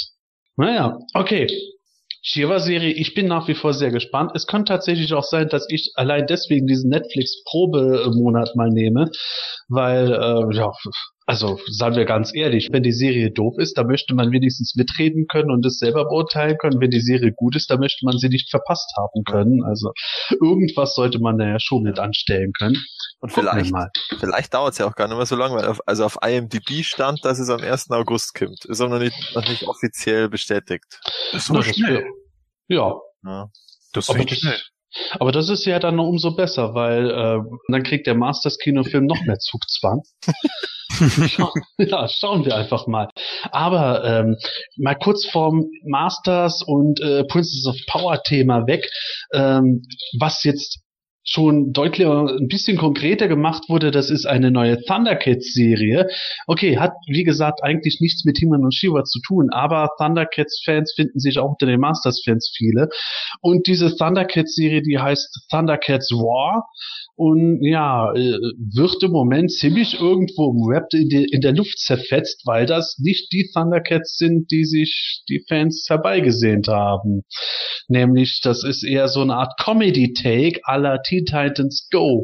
Und da wäre jetzt mal eine Frage an euch, was haltet ihr von der ganzen Geschichte? Zum einen irgendwo die Idee einer, eines Comedy-Stils und zum anderen dieses Artwork, was man aktuell gesehen hat. Jens. Na, als erstes muss ich dich mal korrigieren. Also für mich spricht sich das Sondercats aus. Und ich bin da genauso auf, ja, sorry, tut mir leid. Äh, nee, das brauche ich persönlich nicht. Der, der Shearer-Serie bin ich wirklich offen gegenüber. Aber ich sag mal, wenn ich mir jetzt vorstelle, dass Moto in dem Stil irgendwie kommen würde, nein, das brauche ich nicht. Jeder, der da Spaß drin hat, der soll's dann gerne haben. Ich sag nur ganz ehrlich, sowas brauche ich dann persönlich nicht. Also, wie gesagt, jedem, der, der es mag, der soll seinen Spaß mit haben. Ich werde es mir aber nicht einmal angucken, weil ach, ich, ich weiß auch nicht. Ich brauche jetzt zum Beispiel auch keinen Herr der Ringe im Stil von Monty Python, was weiß ich ja. Äh, vielleicht ein komischer Vergleich, aber ich wollte halt irgendwie eine Parallele ziehen, die so unmöglich äh, wirkt und n- nein, passt für mich nicht zusammen. Tut mir leid. Also, also hängt das an, bei dir jetzt nicht allein an dem Artwork, an dem speziellen äh, Zeichenstil, sondern schon allein an dem Konzept irgendwo. Ja, genau, das ist es. Diese, diese Verhodepiepelung. Ich sag mal, man kann ja irgendwas bringen, was so ein bisschen verniedlicht ist oder so. Okay, das ist ja nicht so das Problem, auch für irgendwie für kleinere Kinder, aber dann daraus ohne es bisher gesehen zu haben natürlich und nur Stand jetzt, also die Meinung gebildet auf dem jetzigen Stand, daraus eine Verhodepiepelung zu machen, das ist dann etwas, wo ich sagen würde, nein, mein persönlicher Fall ist es nicht. Mhm. Matthias, siehst du das ähnlich? Ja, also ich bin jetzt zwar jetzt nicht so eh, eh nicht so der große Thundercats-Fan, weil klar, es ist irgendwie da aus der ähnlichen Ecke und, äh, und ja, aber ich habe da jetzt keinen, sag jetzt mal, wie sagt man, eine emotionale Bindung dazu, die da jetzt durch diese Serie zerstört werden könnte. aber die, ähm, ja, also der Stil gefällt mir tatsächlich auch nicht wirklich. Ähm, bin sehr überrascht, dass das, äh, dass sowas, wie die da drauf kommen. Also ich habe mir mal das äh, Reaktionsvideo vom Pixel Dan dazu angeschaut und der hat halt seine Hypothese, würde ich mal sagen, ist ja, sie haben es ja mit diesem realistischen oder äh, nicht realistischen, sondern mit diesem eher ernsteren Cartoon von vor paar Jahren da mit diesem Reboot versucht sozusagen und das ist ja irgendwie gefloppt. Und äh, jetzt machen sie es halt, halt mal so. Ähm, pff, ja, ist ein Ansatz, aber pff, also ich werde jetzt schon sehr überrascht, wenn das irgendwie äh, die Thundercats zu neuen Höhen führt. Vielleicht ist es einfach mal bei Warner Brothers so, ja gut, Thundercats ist jetzt einfach ein brachliegendes Ding und da kann man jetzt mal einfach mal sowas probieren. Wenn es wenn es ein bisschen was bringt, okay, wenn nicht, ist auch wurscht. Ähm, also wie gesagt, ich bin da jetzt auch nicht so emotional damit verbunden und ich sehe das auch nicht so, dass das irgendwie jetzt eine Kindheit zerstört oder eine Marke, ob es jetzt eine Marke zerstört, weiß ich auch nicht, weil die Thundercats dann einfach noch mehr Nische als äh, Masters of the Universe. Also so viel zu zerstören gibt's da jetzt eigentlich gar nicht, wenn man ganz ehrlich ist. Und äh, ja, also wie gesagt, also an, ich weiß jetzt gar nicht, wo die kommt. Äh, ich glaube, Netflix ist es nee. Äh, ich werde mir auf alle Fälle da, wo die kommt, das nicht extra dafür abonnieren und ja, ist, ist nicht der Fall und ignoriere ich tatsächlich. Okay, ich kann es ehrlich gesagt verstehen auf der einen Seite. Ich muss persönlich sagen, mir gefällt dieses Artwork überhaupt nicht, was man bisher sieht. Das ist für mich irgendwo so, ja, es sieht irgendwie nach Preschool-Cartoon aus, also Vorschulzeichentrick. Funktioniert aber dann irgendwo für diese eigentlich, so wie es sich anhört, eher ironische Betrachtungsweise des Ganzen. Ja. Ähm, das Konzept selber irgendwo äh, so ein Funny Cartoon draus zu machen, finde ich jetzt gar nicht so schlecht. Ehrlich gesagt ist das was, was ich mir gedacht habe, das schon vor Jahren mit den Masters hätte gemacht werden müssen. Ich habe jetzt neulich auf PE auch irgendwie diese Code Noble Persiflage von dem Tim Seeley, der die neuen Masters Comics da irgendwie als Autor macht, äh, gepostet gehabt. Das ist halt was, wo ich sage, der Brand, vielleicht auch weil ich die Toymas mache, aber der Brand, der äh, bietet sich eigentlich dafür an, auch irgendwo äh, nicht ganz ernst, sich selbst nicht ernst zu nehmen unbedingt immer und auch mal nach so vielen ernsthaften Jahren auch mal irgendwo eine sehr amüsante Weise zu machen. Allerdings sehe ich das mit dem Thundercats Cartoon schon ein bisschen schwierig an. Die Fans können zwar auf der einen Seite froh sein, dass es überhaupt mal was gibt, weil das ist noch viel mehr Nische als Masters und Masters ist schon stark Nische. Auf der anderen Seite kann ich sie aber auch verstehen, dass das jetzt vielleicht gerade das ist, was sie nicht gewollt haben. Und zugleich ist es auch so eine Geschichte, ob das jetzt Erfolg hat, nachdem Teen Titans Go trotz vieler Unkenrufe jahrelang jetzt schon erfolgreich läuft. Ich glaube, da ist es schwierig, dann nochmal ein ähnliches Konzept zu bringen. Zugleich gibt es auch dieses, äh, diese Magic Sword Serie, die ich ehrlich gesagt auch nicht so doll finde, die auch schon in die Richtung geht. Also ich habe da eher das Gefühl, dass dort weniger eine Marktlücke geschlossen wird, als dass dort auf einen fahrenden Zug aufgesprungen wird.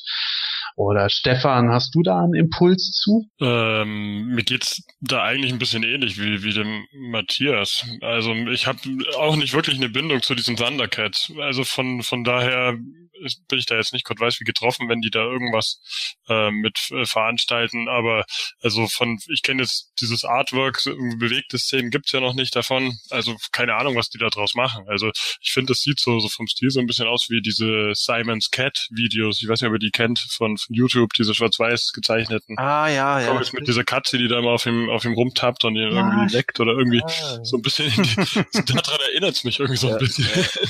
Stimmt, ja. Also von dem her, aber, aber ich finde halt, das ist so, vom Thema her passt das irgendwie so, so gar nicht, finde ich da dazu, von so, so dieses Gut gegen Böse, dass die halt das so auf Klamauk machen, also das so, so aller Tom und Jerry immer so, die, die, die Guten wischen den Bösen eins aus oder irgendwie sowas, also, hm, mal schauen, was, was das wird, also, wobei, wie gesagt, es ist mir ziemlich wurscht. Also ich habe damals schon die Original äh, Thundercats auf Sat 1 mehr oder weniger mal durch Zufall fünf Minuten gesehen, wenn ich rumgesappt habe, aber äh, ich kenne da nicht mal wirklich die Figuren und so, äh, die es da zu kaufen gab. Also von daher bin ich, bin ich da recht emotionslos. Hm, ja, also Thundercats War oder wie Jens gesagt hat, uh, ähm, hat auf jeden Fall bei uns auch schon keinen so leichten Stand, muss man mal schauen. Ich werde mir eine Folge mal anschauen, um zu schauen, ob das irgendwelche Impulse gibt, die ich nicht über andere Funny Cartoons oder Zeichentrickserien schon bekomme.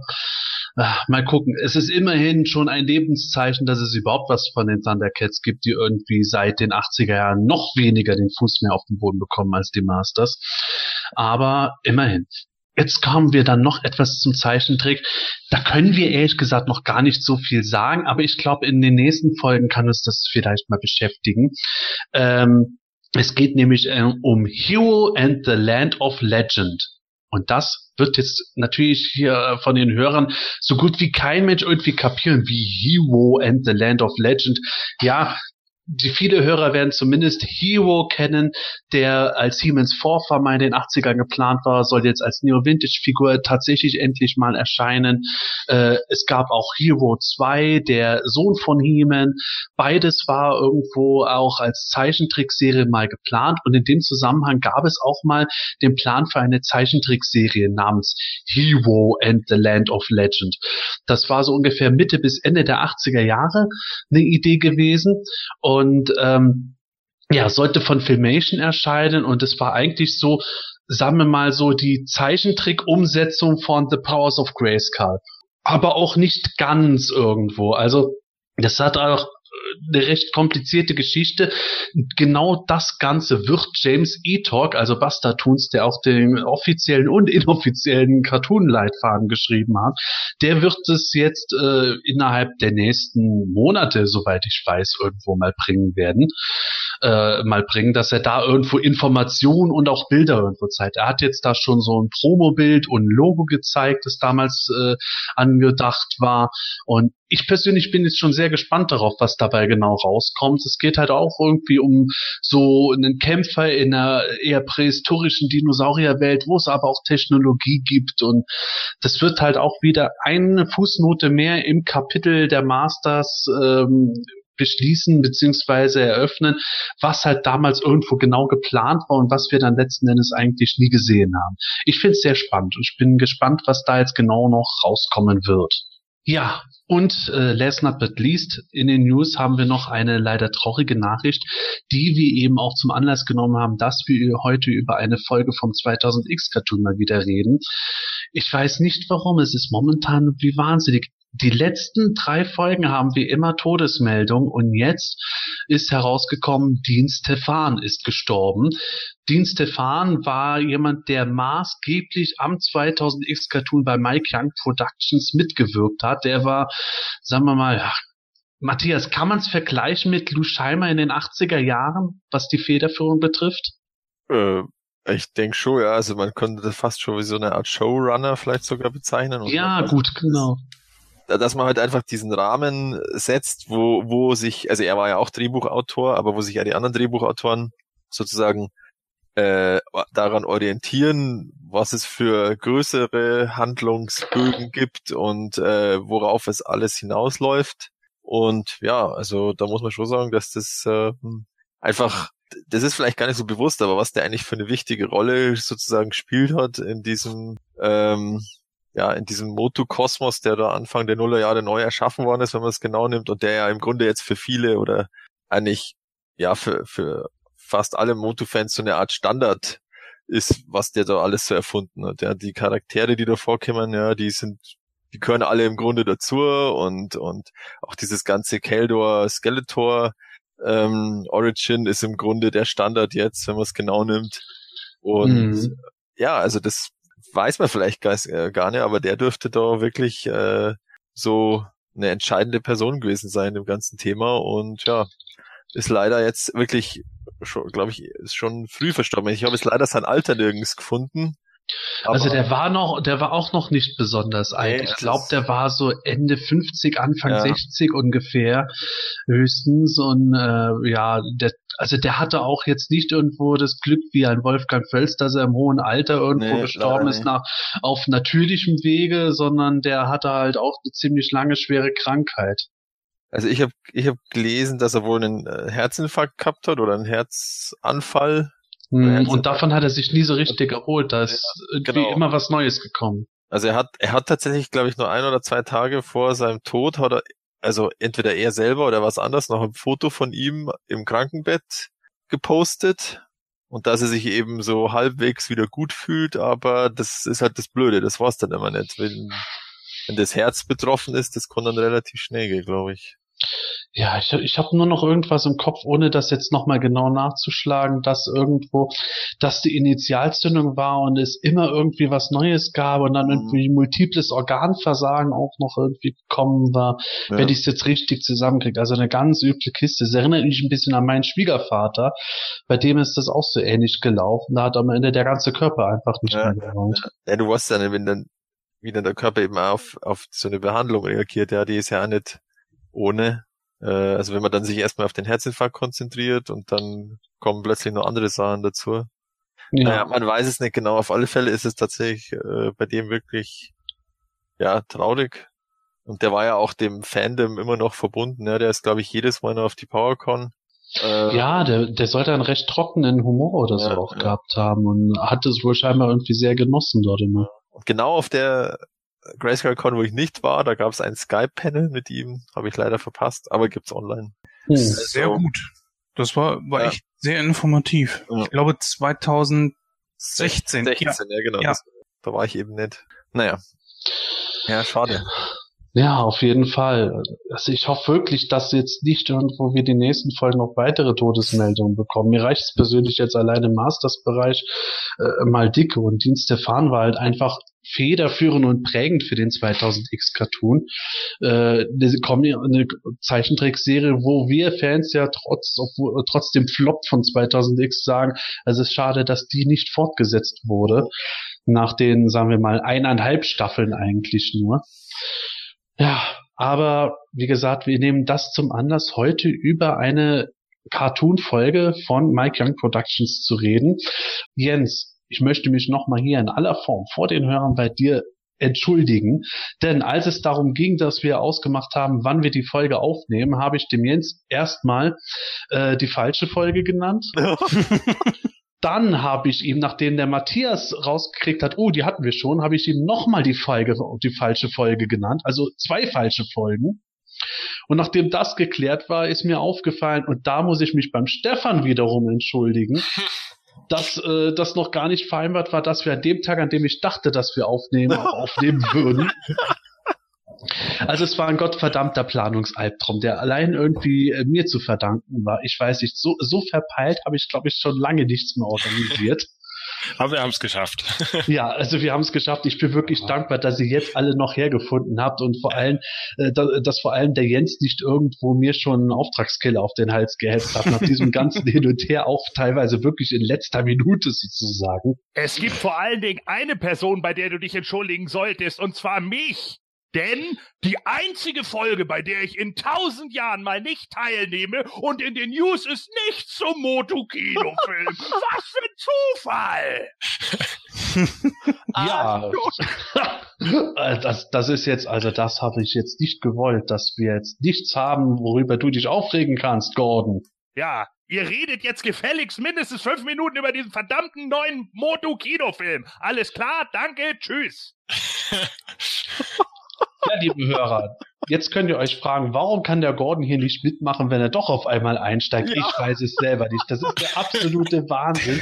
Also hier, die Anarchie bricht aus ohne Ende. Und genau deswegen werden wir keine News zum Kinofilm heute erzählen. Und ich hoffe drauf, dass wenn der Gordon wieder da ist, wir eine ganz lustige News haben, wie Dreharbeiten fangen im Juni an. Keine Ahnung.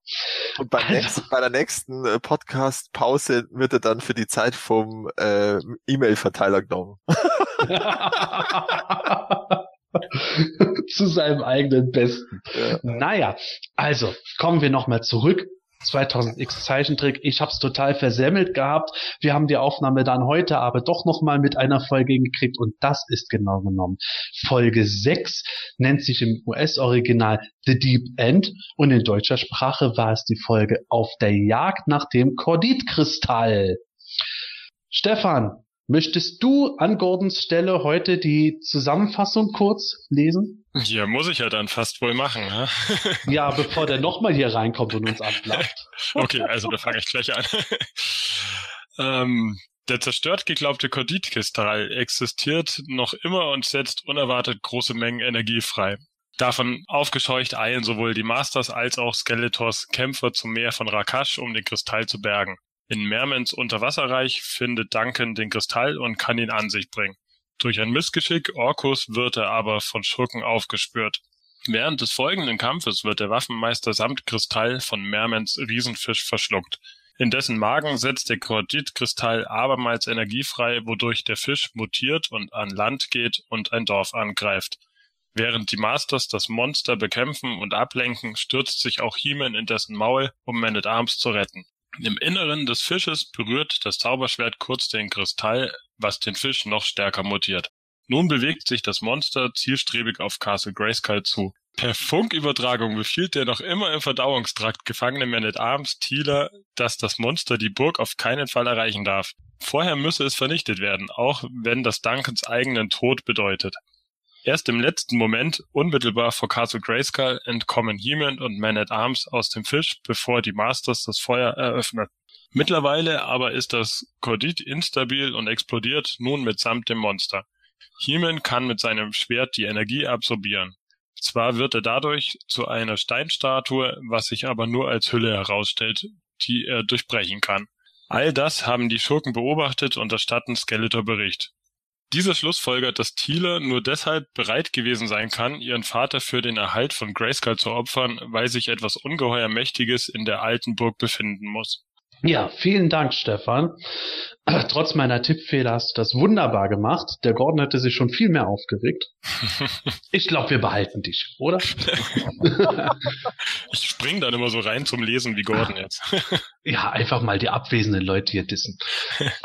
Ja, ähm, also ich fange jetzt nicht irgendwie damit an, jeden Einzelnen zu fragen, wie er die Folge so generell äh, damals beim ersten Sehen empfunden hat, weil das immer so ein bisschen so ein Fazit vorwegnimmt, sondern wir fangen mal einfach äh, wieder am Anfang der Folge an und gehen ein bisschen näher auf die ganzen Plot-Sachen ein.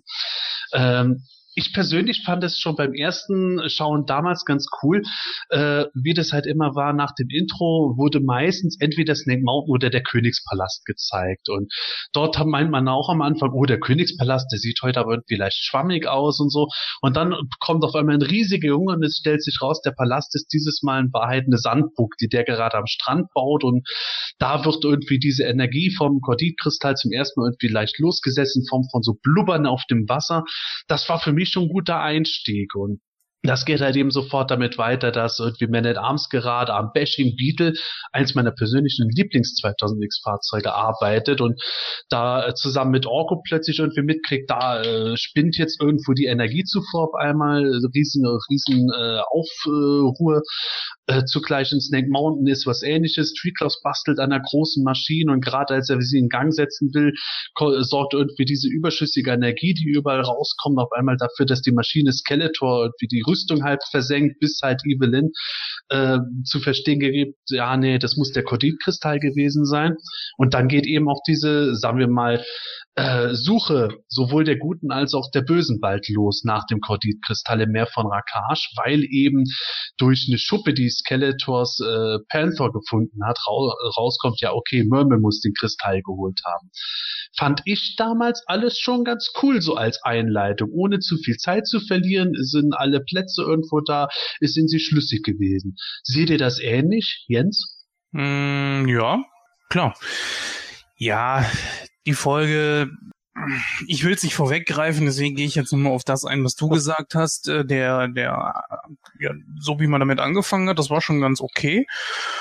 Ähm, man hat die Leute so in ihren typischen Gimmicks, sag ich mal. Orko nervt wieder Man at Arms. Man at Arms ist auch genervt von ihm und ja, der Trollaner baut mal wieder Mist.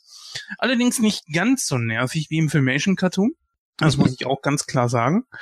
Ich finde ihn hier sogar sehr putzig, beziehungsweise sogar irgendwie tut er mir sogar wirklich ein bisschen leid. Das ist echt so, ja, so, so ein kleiner, tollpatschiger Schelm irgendwie, der es eigentlich auch wirklich nur gut meint, aber er kriegt's irgendwie nicht hin. Naja.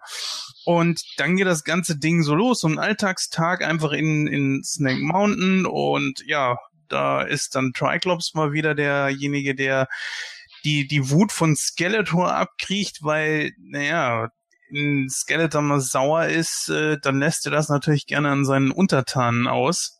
Und im Wobei er da aber ja auch einen Grund hatte oder glaubte einen Grund zu haben. Ja, selbstverständlich, klar. Aber wir wissen ja, er braucht nicht unbedingt einen, um die anderen irgendwie leiden zu lassen.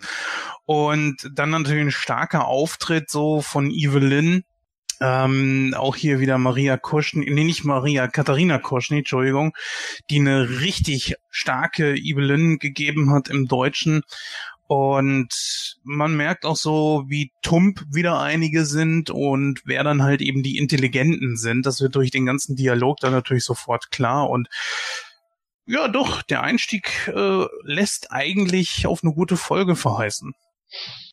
Ja, guter Einstieg, ging ja dann auch in die Richtung weiter, dass ähm, jetzt eben alle quasi ins Wasser wollen, beziehungsweise Man Arms lässt Tila und Adam irgendwie das Ufer bewachen und verbietet Orko auch noch mit ins Wasser zu kommen, was der natürlich dann einfach anarchistisch äh, überschlägt. Und das finde ich ganz gut, das hast du jetzt gerade eben gesagt gehabt mit dem Orko, äh, er tut dir schon fast leid. Soweit würde ich jetzt nicht gehen, aber im Gegensatz zum Filmation Orko, den ich in ganz vielen Folgen halt teilweise nervig bis unerträglich fand, ist der Orcon 2000X Cartoon für mich immer irgendwie sympathisch gewesen und der hatte halt eher sowas so leicht chaotisch anarchistisches an sich, wo man dann irgendwo denkt, ja, natürlich wird der Man at Arms ins Wasser folgen. Ist doch klar. Und äh, dann freut man sich eigentlich, wenn man Orko später mit so einem Unterwasserhelm sieht. Oder Stefan? Und noch besser war er vorher eigentlich mit seinem Seepferdchen Schwimmring, was er da hatte, den er sich Oh, mit ja. mit dem er ins Wasser wollte. Wo ich mir da irgendwie so dachte, hm, eigentlich kann er doch schweben irgendwie. Warum sollte er mit diesem Ding ins Wasser? Keine Ahnung. Aber andererseits, Enten können auch fliegen und gehen baden. Also von dem her. Aber war irgendwie ganz süß gemacht irgendwie. Aber er durfte leider nicht mit. Und irgendwie hat er ja dann wohl ähm, sich dann weggeschlichen, weil man sieht ja dann später, dass äh, ähm, Tila und äh, Prinz Adam dann irgendwie zu ihm hingehen und fragen, ob alles klar ist. Und dann hat er eigentlich äh, so eine Statue von sich aus Sand gebaut und den Hut aufgesetzt und ist mit Taucherglocke dann abgetaucht. Ja.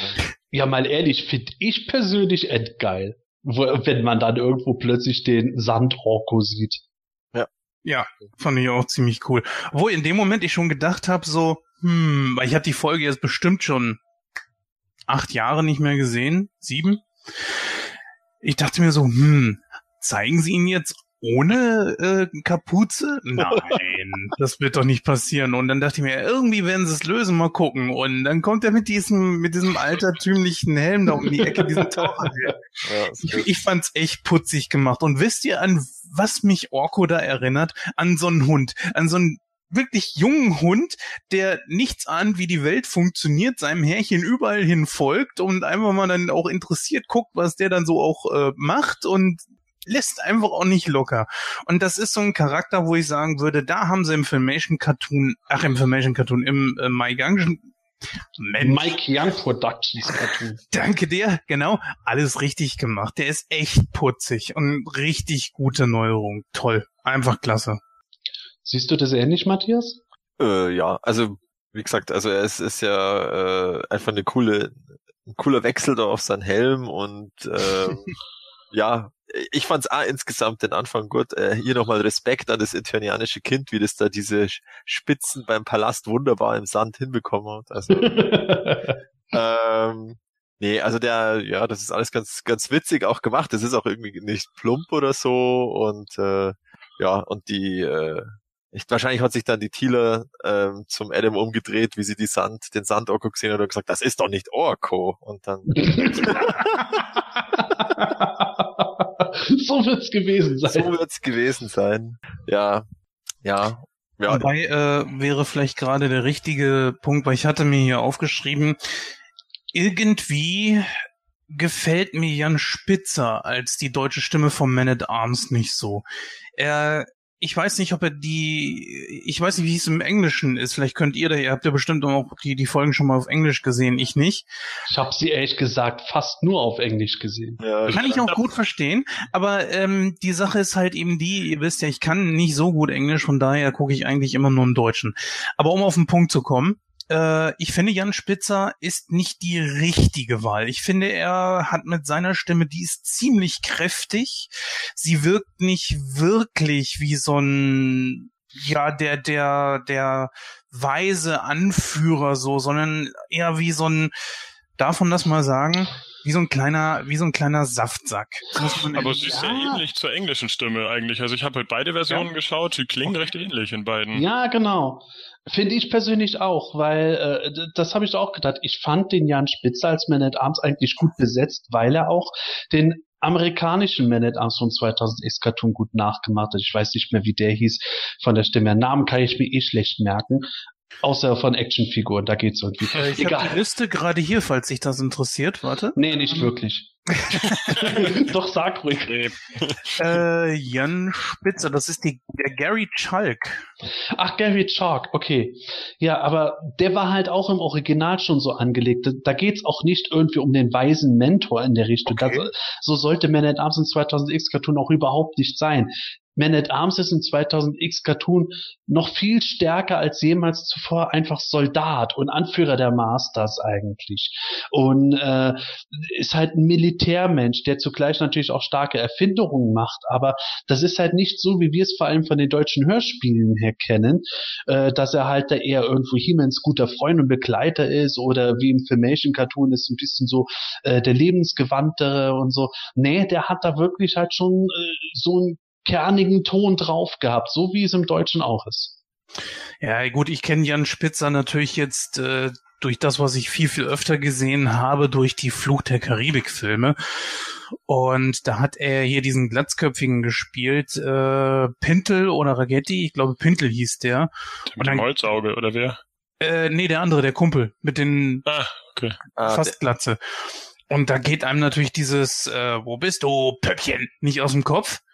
Und ich finde einfach, er hätte tatsächlich besser Monsterkämpfer gespielt. Aber gut, wenn es dem Original geschuldet ist, habe ich natürlich nichts gesagt, aber ja, das haben wir damals alle schon gesagt. Irgendwie kommt Man at Arms ein bisschen zu hart äh, rüber. Zumindest im, im Zusammenhang mit Orko. Weil er halt einem wirklich irgendwie immer so leid getan hat. Und ah, mh.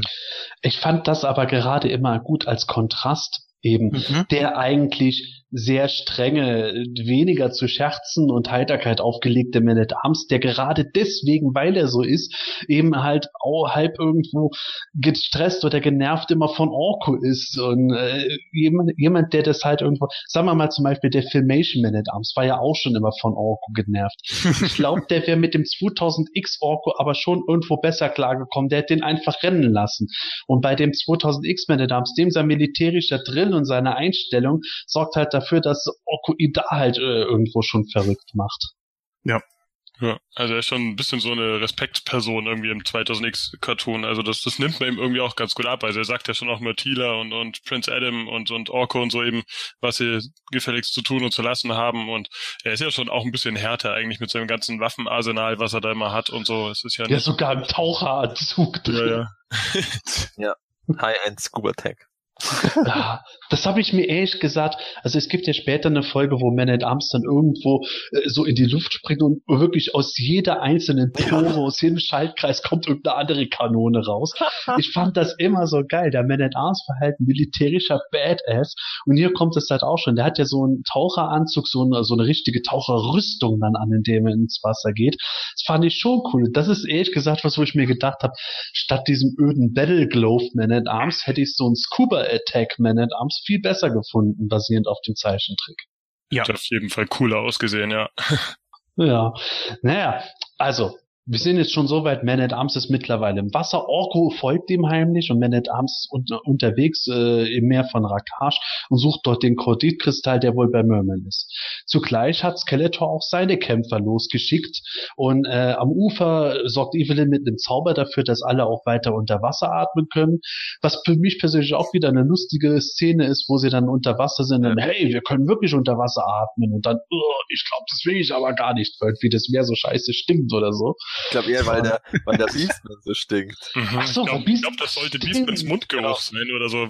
Ah, ja, stimmt, das war's, genau. Ja, ja wegen Beastmans Mundgeruch. So, Unter Wasser natürlich, Mundgeruch. Hm. so Blasen weg vom Beastman und ich glaube, das wird dann darstellen, dass er eigentlich stimmt. Ah, okay, ja, ihr habt ja. vollkommen recht, jetzt wo ihr es sagt, auf jeden Fall. Ja, und dann sorgt Clawful auch noch dafür, dass irgendwie die, und da kommt die Toy Promotion, ja. die Attack Squids angeschwommen kommen. Und Evelyn ist von diesen Gefährten schon nicht besonders begeistert wo ich sagen muss, ja, das Fahrzeug ist auch scheiße.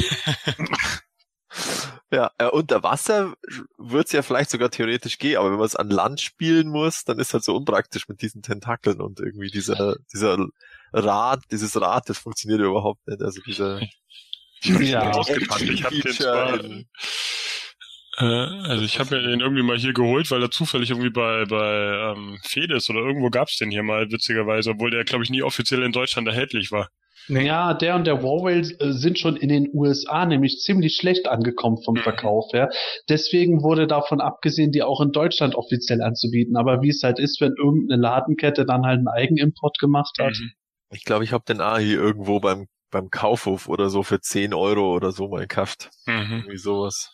Das Ja, wirklich also- günstig. Ja, aber mehr war es ehrlich gesagt nicht Ja. wert. Das war halt wirklich ein beschissenes Fahrzeug. Ich fand schon damals den Warwhale nicht besonders toll. Den finde ich mittlerweile heutzutage eigentlich noch ganz witzig, aber der Attack Squid, der geht auch heute irgendwo gar nicht. Mm, Ja, das Problem sehe ich auch eher darin, wenn du es wirklich als Kind äh, siehst. Wie, wie willst du das spielen? Ich finde das immer doof, so Unterwasserfahrzeuge. Äh, das ist so eine Sache für sich, finde ich. Ähm, Ja. Naja, das Windboot kannst du ja auch in der Badewanne schwimmen lassen. ja, aber das sind halt schon irgendwie so Sachen, das, das gehört irgendwie ins Wasser und damit bist du irgendwie so eingeschränkt. Das bist du mit normalen Fahrzeugen oder Fluggeräten halt eben nicht. Das kannst du überall einsetzen. Vielleicht kam es deswegen nicht so toll an. Vom reinen, von der reinen Idee her, okay, in Ordnung, aber die Umsetzung ist halt eben irgendwie nicht so toll gewesen. Ja, das Spielzeug war ja auch eindeutig als Landspielzeug konstruiert. Das war es ja. Es war, es war ein Wasserthema, das aber für Land gebaut war. Und naja, im Cartoon haben sie es ja wenigstens unter Wasser eingesetzt. Aber ich fand es einfach geil, dass Evelyn da einen Kommentar gebracht hat, wo ich halt als Sammler gedacht habe, ja genau, genau, sogar im, sogar im Zeichentrick selbst wissen sie es. Naja, also die Schurken jedenfalls sind jetzt auch unter Wasser unterwegs und damit haben wir jetzt eigentlich außer Adam und Thieler so ziemlich jeden mittlerweile unter Wasser. Und Man at Arms schwimmt so an diversen äh, so Fischmenschen vorbei. Ich finde es übrigens eine sehr schöne Unterwasserwelt dafür, dass die Farben meistens nicht so abwechslungsreich gemacht sind in den Folgen. Mhm. Und ähm, der trifft ja dann tatsächlich auf das Eck, auf das Eck, wo der Merman mit dem Korditkristall am Rumspielen ist. Und dort stellt sich jetzt halt eben heraus, dass Merman irgendwie so, tatsächlich im wahrsten Sinne des Wortes einmal pro Tag irgendwie das Ding irgendwie berührt, um an seine Macht zu kommen.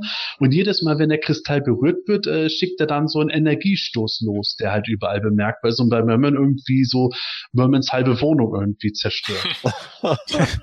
Und Merman dann so, ja, morgen probieren wir es Ja, mal. genau. So, keine Ahnung, aber einfach mal irgendwo. Ja, das ist ja ja. So wie beim Computer. Scheiße, er geht nicht. Ach, schalten wir mal über Nacht aus. Vielleicht geht er morgen wieder. schon irgendwie geil, fand ich. Ja. Und ja, Merman schwimmt dann weiter. Man at Arms schafft es dann auch tatsächlich, den Korditkristall mit irgendwie so einer Art Greifarm, der mich irgendwie an die Waffe von Craig erinnert. ja, zu nehmen. stimmt, stimmt. Ja, und äh, schwimmt damit eigentlich schon weg und versteckt sich auch vor den eintreffenden Evil Warriors, die Merman irgendwie stellen und zur Rede stellen. Und äh, ja, Man at Arms ist eigentlich kurz davor zu entkommen. In dem Moment kommt Orko an, brüllt so, hey Man at Arms, hallo! Und damit wird sein Versteck enthüllt und damit geht schon der Kampf los. Das fand ich dann auch schon wieder krass. ja, typische Aufgabe vom Orko, immer ein bisschen äh, Chaos stiften in der, in der Folge. Und im Grunde ja auch hier sozusagen überhaupt erst auszulösen, dass es weitergeht, weil wenn er das nicht gemacht hätte, dann Da wäre Man at Arms an Land geschwollen und dann wäre der halt irgendwo hingepackt worden. Ey. genau, dann wäre die Folge aus, also dann Wie, wie geil wäre die Folge gewesen? Es gibt ja später eine Folge, die damit anfängt, dass Skeleton den Diamant der, äh, des Verschwindens sucht und der wird dann sofort zerstört. Und wie geil wäre das gewesen? So nach der halben Folge kommen die Evil Warriors zurück. Ja, der Kristall ist verschwunden. Ach, scheiße. ja dann äh, dann machen wir wieder was Und dann kommt ein ganz anderer Plot. Ja, genau. Naja. Naja, also, also ich fand, ich fand das bis dahin auch weiterhin ganz gut. Äh, Man at Arms äh, nimmt, nimmt ja dann halt äh, den Kristall weiterhin und muss dann gegen Merman kämpfen und beziehungsweise Merman ruft dann halt eben seinen Riesenfisch, der schon in den ersten drei Folgen irgendwo zutage kaum Man at Arms gefressen hat. Der Riesenfisch kommt wieder und verschlingt Man at Arms mitsamt dem Kristall, was nicht ganz so beabsichtigt war. Und damit beginnt jetzt eigentlich ja, die zweite Hälfte der Folge, der eigentliche Plot. Der Misch, der Fisch, äh, hat dann hat er den Korditkristall im Mageninneren. Der Korditkristall kommt irgendwie gegen den Magen und der Fisch mutiert durch die Energie, wird irgendwie viel größer und äh, verzieht sich an Land greift dort ein Dorf an. Ja, und ich muss ehrlich sagen, ohne viel vorwegzunehmen, ab dem Punkt war für mich die Folge irgendwie nicht mehr so interessant. Ja, sehe ich hundertprozentig genauso. In dem Moment war vorbei. Und jetzt kommen wir dahin, warum es für mich nicht so interessant war. Und Jens, vielleicht siehst du das auch deswegen so ähnlich. Für mhm. mich war es deswegen dann nicht mehr spannend, weil ich in dem Moment gedacht habe, äh, der Fisch schon wieder. Und Man at Arms ruft noch was ganz Witziges selber, äh, nicht schon wieder, während er dann während er dann im Fischmagen ist. Aber für mich war das irgendwie, ach nee, jetzt haben wir erstmal, jetzt haben wir erst Folge 6 und schon wird ein Plot aufgewärmt. Ja, ganz genau. Und ich muss dir sagen, genau das gleiche Gefühl hatte ich bei dieser Heroic-Folge, die sie damals rausgebracht haben. Da hatten sie ja auch dieses Vieh wieder aufgegriffen, also es soll vielleicht so ein ähnliches Vieh sein. Oh, dieses Vieh hat genervt. Ich weiß nicht warum. Es war so langweilig. Tut mir leid. Ich kann da nichts Positives dran finden. Hm, Stefan? Ja, Finde was Positives. was Positives. Es erinnert so ein bisschen an, an Pinocchio, oder? Da gab es auch diese Story, wo, wo der im Walfisch drin ist, irgendwie so, und da versuchen muss, wieder rauszukommen. Also es ist auch innen drin riesengroß, riesengroße Höhlen in diesem Fisch und, und ja. Dinge. Und, und witzigerweise sieht man später auch irgendwie mal Knochen in der äh, Speiseröhre, da geht irgendwie die Wirbelsäule, geht in der Speiseröhre runter und solche Sachen. Ja, sag das nochmal, äh, von wegen, ja, vielleicht kommt er da ja irgendwie raus und ich glaube, Mechaneck sagt das ja, von wegen, er möchte sich gar nicht vorstellen, wie. Ja, äh, genau. pass auf. später, da pass auf, glaube ich. Genau, irgendwie, irgendwie Ach, reden, sie, sie sind jetzt beide drin und hm, wie sie wohl wieder rauskommen, und er sagt, glaube ich, pass auf, das möchte ich jetzt, oder da möchte ich lieber gar nicht erst drüber nachdenken. das war wieder gut. Ja. genau, ja, das ist, ist ganz cool eigentlich. Ja, mhm. es ist, weiß nicht, ähm, also die, in der zweiten Folge oder so wurde da auch, glaube ich, schon Man at Arms gefressen. Ja, genau. Fisch, oder? Ja, also von dem her war es halt wirklich so ein bisschen einfallslos, dass er jetzt wieder gefressen wird. Diesmal ist natürlich alles ein bisschen ausgeschmückt, bis er da wieder rauskommt und alles. Aber ja, also stimme ich euch schon zu, es ist ein bisschen langweilig ab dem Zeitpunkt. Also es war deswegen auch nicht so, so meine Lieblingsfolge, weil, weil mit diesem Fisch, das sich ziemlich lange zieht, finde ich. Ja. ja. Ja, das ist tatsächlich auch das Ding. Also wir können ja auch gerne ein bisschen schon äh, weitergehen im Plot. Der Fisch greift ja das Fischerdorf an. Die Masters werden alarmiert und ähm, ja, Adam verwandelt sich natürlich in He-Man und die Masters versuchen diesen Fisch abzulenken und der Fisch rennt dann irgendwo in ein Waldstück rein und so. Und ähm, ja, das zieht sich halt so dieser Weg des Fisches, weil der, der Grundplot ist ja, wir haben es am Anfang gehört, He-Man springt irgendwann Man at Arms quasi hinterher in den Fisch rein und kommt mit seinem Zauberschwert an den Korditkristall. Dadurch äh, kriegt der Fisch, der sowieso nochmal weiter mutiert, äh, dann irgendwie mit, ja, Castle Grayskull scheint irgendwie ganz interessant zu sein und bewegt sich auf Castle Grayskull jetzt zielstrebig zu, was dann unbedingt vermieden werden muss, ohne dass die Masters überhaupt wissen, warum, weiß nämlich nur Man at Arms, der per Funk denen das mitteilt. Der Grundplot, den finde ich ja ganz gut. Aber es zieht sich so zäh, bis dieser Drecksfisch endlich mal bei der Burg ist. ja, vor allem, was soll er machen mit dieser Burg? Also ich finde, äh, Castle Grayskull war ja deutlich größer als der Fisch. Also äh, er sah jetzt, finde ich, nicht so, so bedrohlich aus. Also äh, er ist ja nochmal extrem mutiert. Genau. Also ich glaube, am Ende war er dann gar nicht mehr so klein, ne? Oder habe ich das falsch in Erinnerung? Ja, das ja, der war schon recht groß. Ja, aber das ist ja bei Zeichentrick, weißt du, da weiß halt immer nie genau von den Proportionen, ob ja. er so riesig ist, weil wie er dort zu diesem Dorf hochgeklettert ist, da war er ja im Grunde dann so hoch wie da so ein Turm so ein, oder so ein Leuchtturm, was die da haben. Mhm und hat den ja relativ locker flockig umgenietet und hat eigentlich im Grunde das ganze Dorf dort zerstört. Das fand ich auch eigentlich ziemlich heftig, dass er da einfach mal dieses Dorf platt macht. Und Ja, äh, es, es, es kommt irgendwie nicht so gut rüber. Es sieht halt irgendwie aus wie Kollateralschaden. Ja, ja, genau, so wirklich auch- sich Gedanken drüber gemacht wird. wird, genau, das wird, es, man sieht zwar ganz kurz immer mal wieder so äh, halt Leute, die da flüchten, aber irgendwie in dem Dorf wohnen, glaube ich, auch bloß drei Leute oder so. Und äh, Und der Junge am Strand. ja, der noch anscheinend. Und äh, ja, das kriegen ja dann eben die Thieler und der, der Adam mit und der Adam verwandelt sich dann kurz und der He-Man kann dann eben, ich glaube, der rettet dann mal einen kurz, der natürlich wieder unter einem, das ist auch klassisch, Turm fällt um und der bleibt stehen. Warum? Also könnte er einfach Ah, weglaufen. da gab es mal von Jochen Malmsheimer bei einer John Sinclair äh, Hörspielfolge eine ganz frühe, da hat er den Schurken gesprochen, der wird auch von einem niederfallenden Mast irgendwie erschlagen und der spricht es dann aus, so, Hilfe, der Mast fällt auf mich, nein, ah, oh. Ja, ist ja klar, der hat ja auch alle Zeit, sich zu beschweren. Naja. Gibt es vielleicht irgendeinen Grund, warum man das jetzt nochmal gemacht hat, dass man gesagt hat, so, okay, wir können jetzt hier noch irgendwie nochmal ein paar Szenen vielleicht recyceln oder so? Weil ich muss mal ganz ehrlich sagen, ich ähm, ähm, habe nicht irgendwie eine recycelte Szene gesehen. Nee, ich habe auch zuerst gedacht, das Thema Recycling kommt dadurch zum Tragen, aber wie du sagst, mir ist auch nichts groß aufgefallen. Ähm, Ist das Innenleben vom Fisch nicht relativ gleich? Also diese ah, das kann, das kann sein, aber es ist halt nicht so viel Recycling, dass man sagt, es hat sich entscheidend Hm. gelohnt. Aber Okay. man weiß es nicht genau. Ah, ich will es nicht, nicht beschwören, dass es so ist oder nicht so ist, aber man weiß ja, die frühen Folgen, äh, da, da wurde ja auch sehr viel mit Schatten gearbeitet, wo eigentlich Schatten nicht so wirklich deplatziert waren und die Farben waren auch noch extrem matt und runtergebrochen, nicht knallig genug im Vergleich zu späteren Folgen. Das war ja deswegen, weil diese Folgen wirklich mit der heißen Nadel gestrickt wurden. Und äh, Mattel wollte unbedingt, dass der Cartoon erscheint. Äh, Mike Young Productions war eigentlich noch nicht ganz so weit und hat dann aber trotzdem einfach rausgehauen. Und vielleicht war das halt irgendwo, dass, dass, dass sie dann gesagt haben, ja, okay, mit dem Plot, ja, das haben wir schon angefangen, das kann man noch mal irgendwie so weiterspinnen. Wir, wir führen den Plot um den Korditkristall noch zu Ende, der noch nicht zerstört ist und so. Da haben wir schnell einen Plot beisammen für die nächste Folge.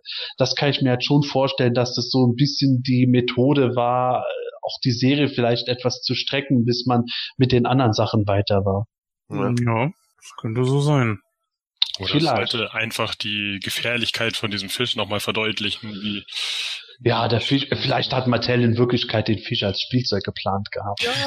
Weiß. Immerhin hat er zwei Auftritte, zwei Folgen gehabt. Ja, also ich meine, wir haben auch den äh, Text-Quit gemacht, denen ist alles zuzutrauen. Ja, Ja.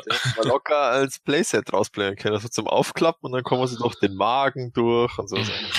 Zum Aufblasen, das ist in einer ganz kleinen Schachtel, dann wird der erstmal aufgepumpt und dann kannst du at Arms reinschmeißen. ja. Und kommt dann hinten wieder raus, wie beim Tyrannosaurus Rex. Von Und auf der Packung steht Only works with Man at Arms figures, sold separately. Ist der in der zweiten Folge nicht wie so, so ein Luftballon irgendwie weggeflogen, irgendwie dieser Fisch und dann wieder ins Meer? War das nicht irgendwie da in, in der zweiten? Ja, genau. Ja. Ja, den Witz konnten sie ja nicht mehr bringen. ja, aber äh, wenn wir bei diesem Fisch sind, wir haben jetzt gerade schon gesagt, ja, aufblasen und so, und der Fisch ist ja sowieso immer schon so ein bisschen so kugelartig gewesen, wird dann immer größer und so. Äh, wir haben ja, wir haben vor der Aufnahme mal kurz drüber geredet gehabt, warum wurde die Folge unbedingt The Deep End genannt. The Deep End bezieht sich natürlich auch auf die Meerestiefe und so. Ich habe gesagt, ja, vielleicht sind sie auf den Titel auch deswegen mitgekommen, weil äh, Begriffe mit The Deep End und so Redewendungen gibt es im Englischen viele und da kam auch ein Film mit dem gleichen Titel, ich glaube ein Jahr vorher erst raus oder im selben Jahr sogar, wo die Folge produziert wurde, kam das raus. Vielleicht sind das Zusammenhänge, aber dann stehe ich da und denke mir, okay, der englische Titel The Deep End kann man so stehen lassen und der deutsche Titel ist, ja, auf der Jagd nach dem Korditkristall. Das finde ich irgendwie so doof. Da hätte man doch auch in Anlehnung an den Fisch dann einfach das dicke Ende machen können.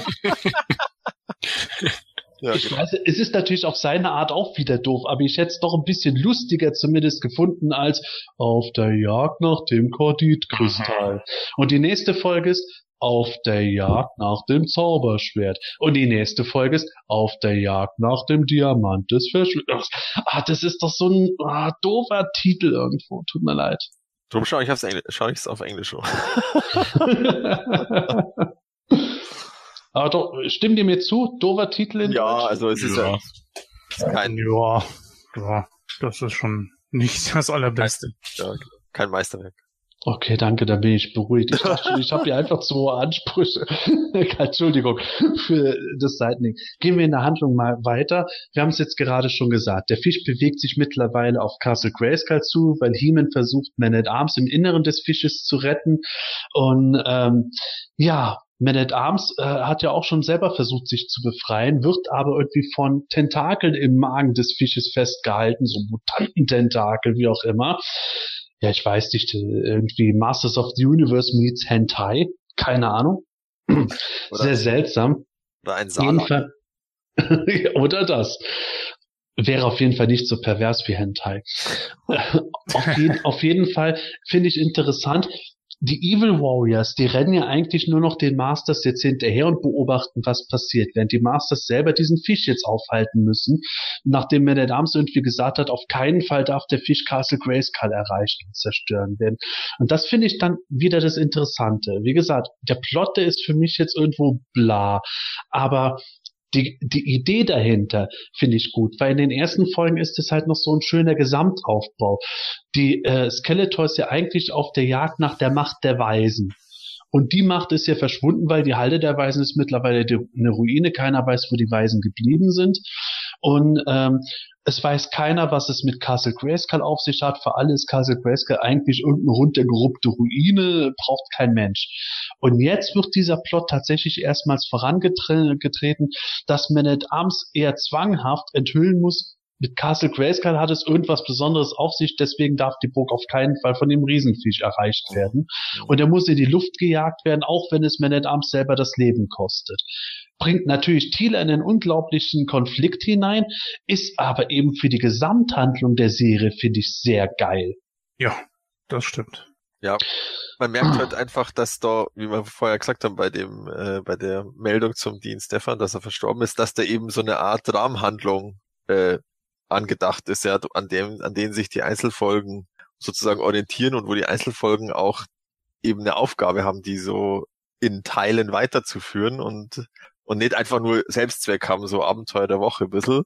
ähm, und weil da ist jetzt vielleicht das, dieses Einzelabenteuer nicht so gut gelungen, aber eben die Aufgabe für den Gesamtkomplex ist, ist wirklich sehr interessant und auch, äh, ähm, ja, eben auch relativ, äh, ja, clever da reingewoben irgendwo, ja, dass er da, dass da wirklich das dann darum geht, irgendwie sozusagen ra rauszubringen, dass irgendwas, irgendwas in dieser Burg ist, von der eigentlich alle denken, dass es einfach nur eine alte Ruine ist. Das, das sagen, wissen ja sogar die Masters nicht. Also der Stratos Mhm. ist ja auch einmal so, hey, was, was will denn der Fisch da? Was soll denn das überhaupt?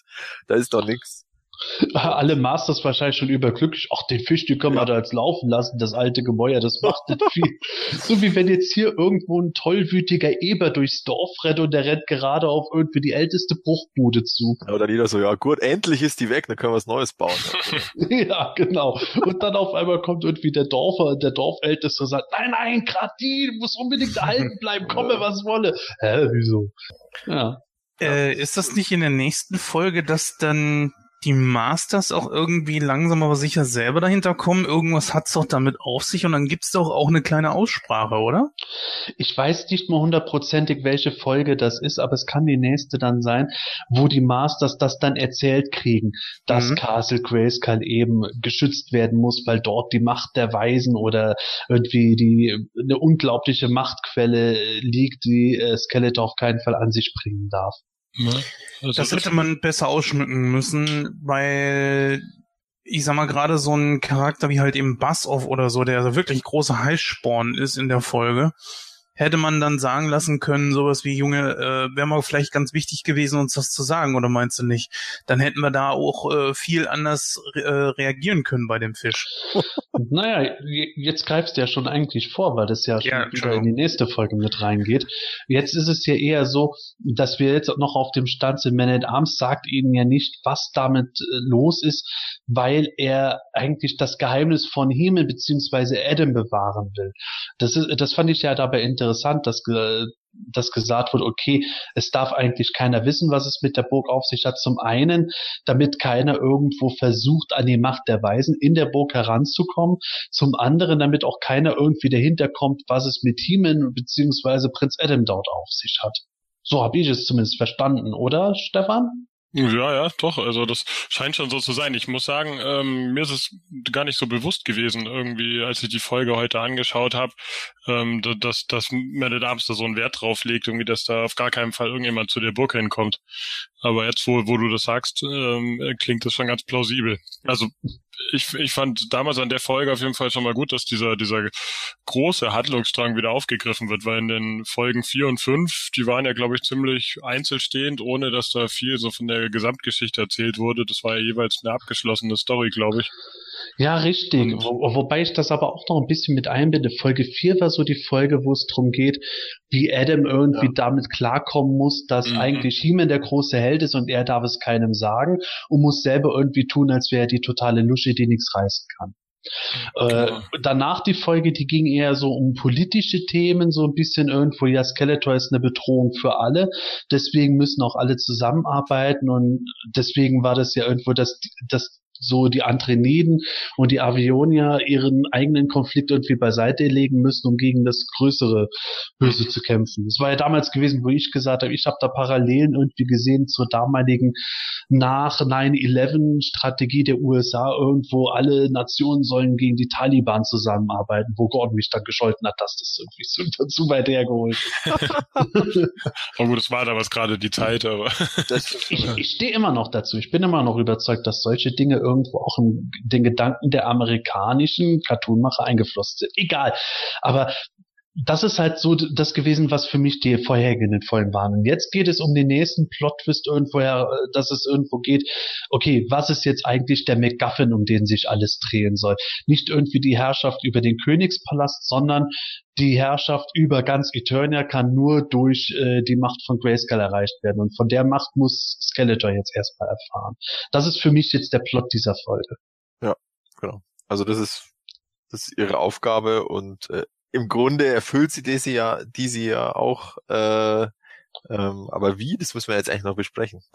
ja, genau. Matthias, erzähl doch mal wie. Jetzt habe ich schon so viel geredet. Ja. Also äh, der Fisch steht ja jetzt, oder der Fisch fliegt ja vor Castle Grayskull und äh, Man at Arms und He-Man sind noch drin und versuchen irgendwie da sich durch dieses Gedärm mit irgendwelchen Zähnen, die auch in den Gängen sind, durchzukämpfen. Und äh, die Master of the Universe haben sich schon postiert zwischen Castle Grayskull und dem Fisch und laden alle durch und äh, äh, ja, machen sich bereit zum Feuern.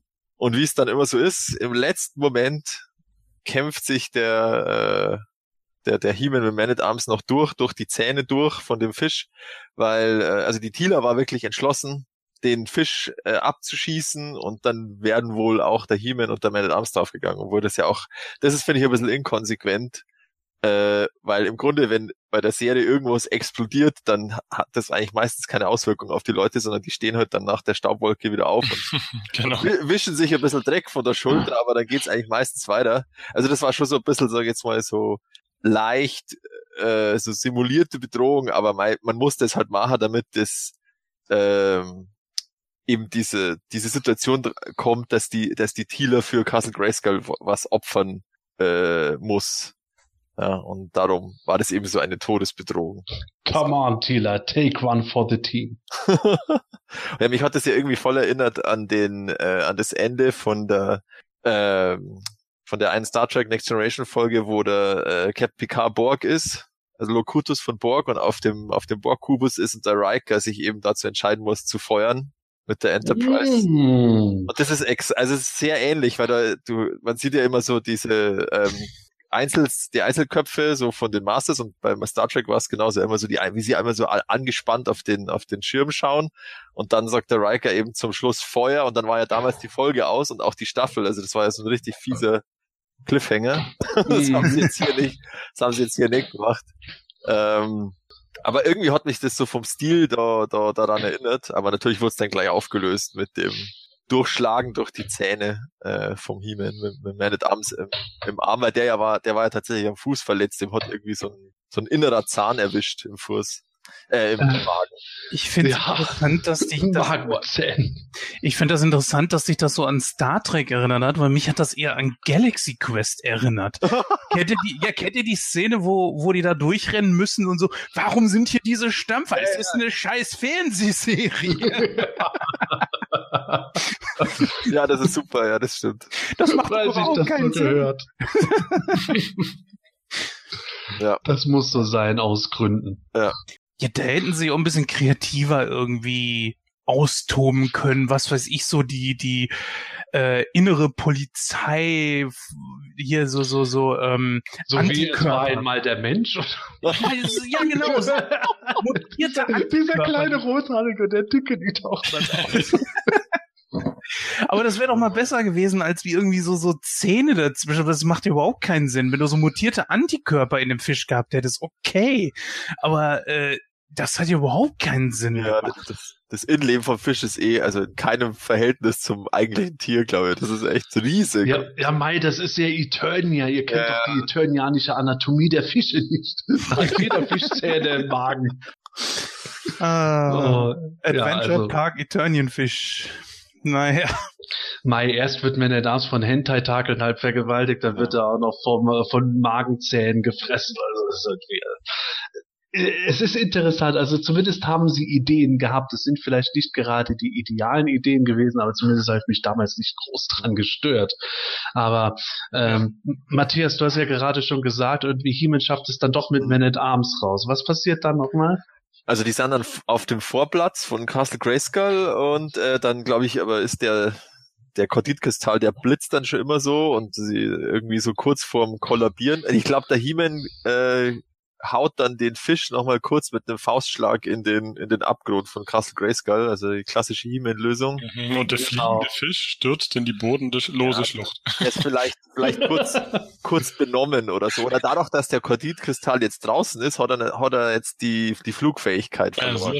Also, Oder der Fisch konnte sich und konnte äh, seine Flügel nicht bewegen, weil er so verkrampft war von den Magenzähnen. Ja, genau. Und dann äh, suchen sie eben eine Lösung, weil der Korditkristall eben kurz vor der Explosion ist oder was auch immer, was der da macht. Und dann sagt He-Man, ja, aber er kann es ja mit seinem Schwert, kann er, könnte er die Macht absorbieren. Und dann sagen alle, ja, okay. Und äh, okay. dann, aber sie verstecken sich dann alle, also sie gehen alle in Deckung, das ist echt ziemlich heftig. Also sie erwarten da schon eine heftige Explosion und das ist es dann auch irgendwie. Und da zerlegt denkt sich noch Hauptsache mehr der Darms ist raus. ja, und dann zerlegt, also es ist wirklich so eine, so eine fette Druckwelle, die dann auch diese Battlehawks komplett zerlegt, also wie so eine Atombombe irgendwie, so gefühlt. Und äh, dann verzieht sich der Rauch und dann steht der He-Man da versteinert. Genau, das Coole ist ja dann, dann sieht man, wie er so, so zittert und sich Risse bilden und dann kommt zuerst die Hand raus und gleich das nächste, was geht, er macht die Augen auf. Da denk ich mir, okay, es ist versteinert und die Augenlider kann man als erstes aufmachen. Ja. Die Augenlider der Macht. Genau. Die stärksten Augenlider des, des Universums. The most powerful eyelids in the universe. Das sind auch so ganz starke Adern wahrscheinlich auf den Augenlidern so. Wahrscheinlich. definiert. Oh Gott, nein. Himmel, ich will, ich wollte dich schon immer küssen. Ja, Tila, dann tu es. Ich kann nicht. Warum? Die, die Adern in deinen Augenlidern, sie pulsieren so stark. Ja. Ja, aber also da wird mir dann zumindest irgendwie klar, als diese Explosion stattfindet, warum die verhindern mussten, dass der Fisch Grayskull erreicht. Nicht nur irgendwie, weil er die Burg vielleicht eingestürzt hätte. Ich meine, die Burg hat ja schon Verteidigungsmechanismen.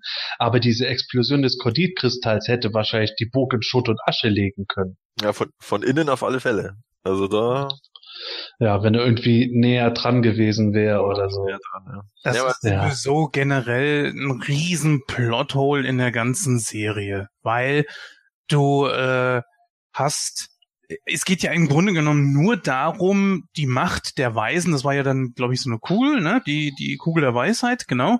Dann versteckst du sie woanders. Ja, du, die kriegen raus, wo ist die Kugel der Macht? Ah, die ist in Castle Grayskull, ja, dann holen wir sie mal. Okay.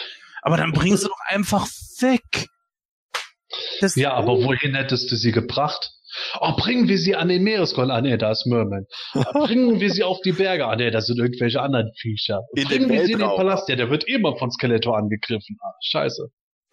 Ja, Ja, das ist ich natürlich nicht ganz von der Hand zu weisen, aber da hätte man schon irgendwie, ich meine, es- reicht ja manchmal ein einfacher Satz von wegen, ja, die, die Macht der Weisen ist auch irgendwie an Castle Grayskull äh, Gebunden. weil halt eben die Macht ja von King Grayskull selbst stammt. Das so dachte ich jetzt eigentlich tatsächlich auch. Ah, okay.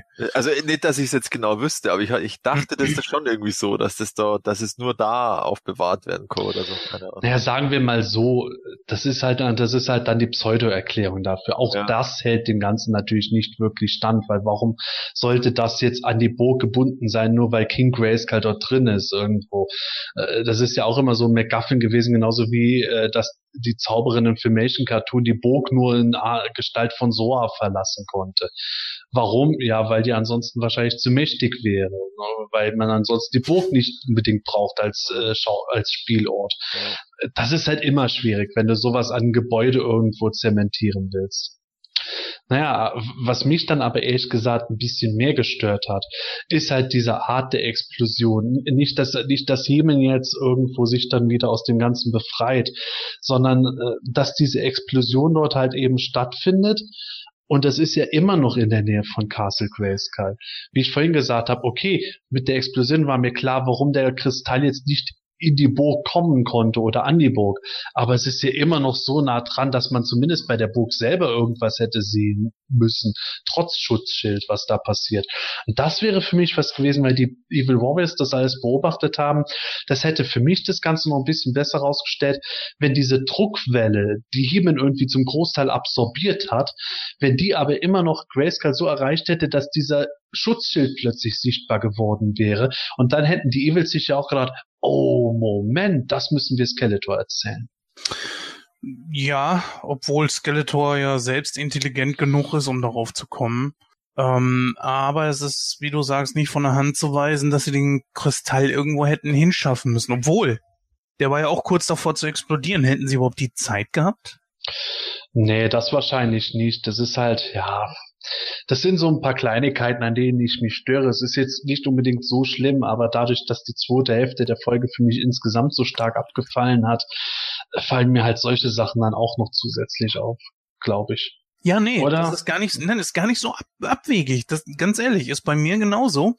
Wenn eine Folge wirklich gut ist, dann guckst du da auf bestimmte Kleinigkeiten gar nicht mehr so arg drauf. Aber dann, wenn es anfängt, dich zu langweilen, dann ähm, kann's, also bei mir ist es zumindest so, dann fällt mir dies auf, dann nervt mich das, dann nervt mich jenes. Also das finde ich gar nicht so abwegig. Ja, also auf jeden Fall, Skeletor kriegt am Ende durch die Berichterstattung der Evil Warriors raus, irgendwas muss mit Castle Grayskull sein, weil sonst hätte Thieler nicht so viel äh, Bohai gemacht, um Man at Arms äh, äh, fast zu erschießen, nur damit die Burg gerettet bleibt. Damit wird halt quasi der Weg zur nächsten Folge geebnet, was für mich wieder dann grundlegend ein positives Ende war, weil halt eben dieser Gesamtplot vorangetrieben wird. Ja, aber die Folge selbst. Wie findet ihr die Folge? Wenn ihr jetzt äh, gerne wollt, dann könnt ihr da ein abschließendes Fazit bilden in Form des bekannten Notensystems. Matthias? Ähm, also ich würde sagen zwei bis drei, weil ich fand sie jetzt tatsächlich, ähm, also langweilig oder so fand ich sie jetzt nicht. Also ich habe sie jetzt im Vorfeld zweimal angeschaut, das war jetzt nicht irgendwie groß schlimm oder so. Also ich fand sie ganz nett und äh, das war auch äh, klar, also das mit dem Fisch, das war irgendwie eine, eine Wiederholung, aber es war ihnen auch bewusst, das wurde ja auch angesprochen, dass das, äh, dass der Man at Arms, das, dass, äh, dass der auch sagt, no, not again, also im Englischen. Und also für mich überwiegt da quasi dieses äh, die Aufgabe der Folge im Gesamthandlungsrahmen, die, die finde ich echt gut, dass sie das, dass das da so fortgeführt wird und dass da äh, eben der dadurch der Skeletor eben auch draufgebracht wird, dass er irgendwie sich mal der Burg zuwenden soll, sollte, wenn er ähm, wenn er weiterkommen will, sozusagen im Kampf um Eternia. Und ähm, ja, es waren ein paar nette so Einzelszenen dabei, die ganz witzig waren und ja, wie gesagt, zwei bis drei. Es war sicherlich nicht die stärkste Folge, aber insgesamt was was in Ordnung. Mhm. Jens? Ah, schwierig zu sagen. Also zwei bis drei, nein. Ich sag mal eher so drei bis vier. Ich würde mich mal auf eine drei minus einigen. Man merkt einfach, die Folge ist nur dazu da, um die Handlung tatsächlich voranzutreiben. Inhaltlich selbst hat sie eigentlich so gut wie gar nichts zu erzählen. Der Koditkristall hätte meiner Meinung nach nicht nochmal äh, auftauchen müssen. Äh, das war halt eben damals ein Mittel, um die mystische Mauer einreißen zu lassen und Punkt. Aber man muss zwischen den Zeilen lesen. Da sieht man wiederum, dass äh, Skeletors Leute immer noch ihr eigenes Süppchen kochen das heißt also, äh, wie wir es in späteren Folgen ja auch sehen, dass jeder eigentlich doch eher so für sich ist. Auch gerade Merman und so weiter, der auch ein bisschen tump wirkt, und nicht so ganz wie die anderen. Ja, das äh, ist jetzt meiner. Ich hätte das nicht gedacht. Also er hat ja schließlich auch Angst vor Skeletor. Äh, das finde ich eigentlich ganz gut. Knackpunkt an der Folge ist natürlich der Fisch. So, auf der anderen Seite wiederum, ja, äh, Skeletor weiß jetzt endlich so ein bisschen um die äh, dieses Geheimnis von Castle Grayskull und die anderen, die anderen Masters wissen es ja jetzt mittlerweile auch irgendwo, dass mhm. da irgendwas mit der Burg im Argen ist, äh, weil halt eben sonst die Tochter ihren Vater nicht um, opfern würde. Ähm, Ansonsten kann man so viel zu der Folge nicht sagen, außer das, was man schon gesagt hat. Deswegen würde ich jetzt abschließend einfach sagen, ah, eine 3 minus. Ich glaube, das ist aber auch okay, finde ich. Okay, dann bin ich gespannt, was der Stefan jetzt sagt. Ja, ich bin da eigentlich auch so äh, in dem Bereich irgendwo, also ich würde es mal einfach, der Einfachheit halber einfach eine 3 vergeben. Aber damit wir ein bisschen Abwechslung haben. aber, aber, ja, also, also es ist irgendwie durchschnittlich. Also ich muss sagen, ich fand die zweite Folge, wo dieser Fisch das erste Mal vorkam, definitiv langweiliger noch irgendwie, weil da ja eigentlich dieser Fisch finde ich, so völlig überflüssig ist in, in der Folge. Den, das zieht diese ganze Story der ersten drei Folgen noch weiter in die Länge. Hier hat er hm, ja, noch eine, eine Hauptaufgabe, so mehr oder weniger irgendwie, um diese Story da ein bisschen durch die Folge zu ziehen. Aber ja, wie gesagt, habt ihr ja auch schon beide jetzt gesagt, dass es einfach nicht die, die allerspannendste Geschichte. Also es wurde hinterher deutlich interessanter, finde ich, in der Serie, als es dann mehr so um so politische Sachen auch ging und irgendwelche Intrigen und dass irgendwelche neuen Leute eingeführt wurden und so. Aber das ist generell so bei den ersten paar Folgen eigentlich bei mir so gewesen, dass ich die eher ein bisschen zäh und langweiliger fand. Okay, ja. Zäh und langweilig fand ich die Folge insgesamt jetzt nicht unbedingt, aber ich ähm, habe es ja schon vorher mal angeteased. Die erste Hälfte der Folge fand ich eigentlich richtig gut, da habe ich Spaß dran gehabt. Und sobald das mit dem Fisch irgendwie losging und es klar war, okay, jetzt geht es eigentlich nur noch darum, den Fisch irgendwie aufzuhalten auf seinen Zerstörungsweg, war für mich irgendwie der Ofen bei der Folge dann aus. Und äh, ja, ich bin da auch zwiegespalten. Ich erinnere mich immer daran, wie ich die Folge damals äh, im US-Original zum ersten Mal angeschaut habe, damals als handgemachte Kopie, die wir äh, haben importieren lassen mit meiner Frau. Es kam immer irgendwie eine, circa eine Woche nach US-Veröffentlichung bei uns an. Und wir saßen dann da und fanden das irgendwie so, ja, bla, das war jetzt die schwächste der ersten sechs Folgen jetzt nicht, weil die Folge schlecht ist, sondern weil das halt irgendwo mit dem Fisch uns einfach nicht greifen konnte. Und das geht mir auch heute beim Zuschauen, egal ob mit deutscher oder US-Synchro so. Es greift mich nicht wirklich. Aber zugleich sehe ich halt auch das, was schon angesprochen wurde. Der Gesamtplot wird eigentlich auf sehr sinnvolle und gute Art zum vorangetrieben. Und deswegen äh, war das für uns dann damals auch schon beim ersten Gucken am Ende so, ah, deswegen war das jetzt alles. Ja, okay ja, hätte man das nicht anders machen können? Naja, aber gut, dass dieser Plot vorangetrieben wurde. Deswegen bin ich so zerrissen mit dem Ganzen, dass ich sage, die Folge ist, ist nicht genial, die ist auch nicht schlecht und deswegen schließe ich mich dem Stefan an mit einer glatten 3 und damit haben wir auch insgesamt eigentlich ein befriedigendes Fazit. Wenn der Matthias jetzt so 2 Minus sagt, der Jens 3 Minus, wir haben zwei glatte Dreier drin, kommt man auch insgesamt auf eine 3. Also ordentlicher Durchschnitt, kann man schon gucken, ist aber jetzt nicht das Highlight der Serie. Genau. Hat dir diese Ausgabe vom Himalischen Quartett gefallen? Dann unterstütze jetzt unseren Podcast mit deiner Bewertung und deinem Kommentar. Nachdem du in iTunes das Himanische Quartett aufgerufen hast, kannst du uns über die angedruckte Sternchenleiste deine Bewertung zukommen lassen und den Podcast direkt im Anschluss auch kommentieren. Jedes positive Feedback hilft dem Quartett, seine Position in iTunes zu verbessern, um noch mehr Fans und interessierte Zuhörer zu erreichen. Vielen Dank für deine Unterstützung. You have the power.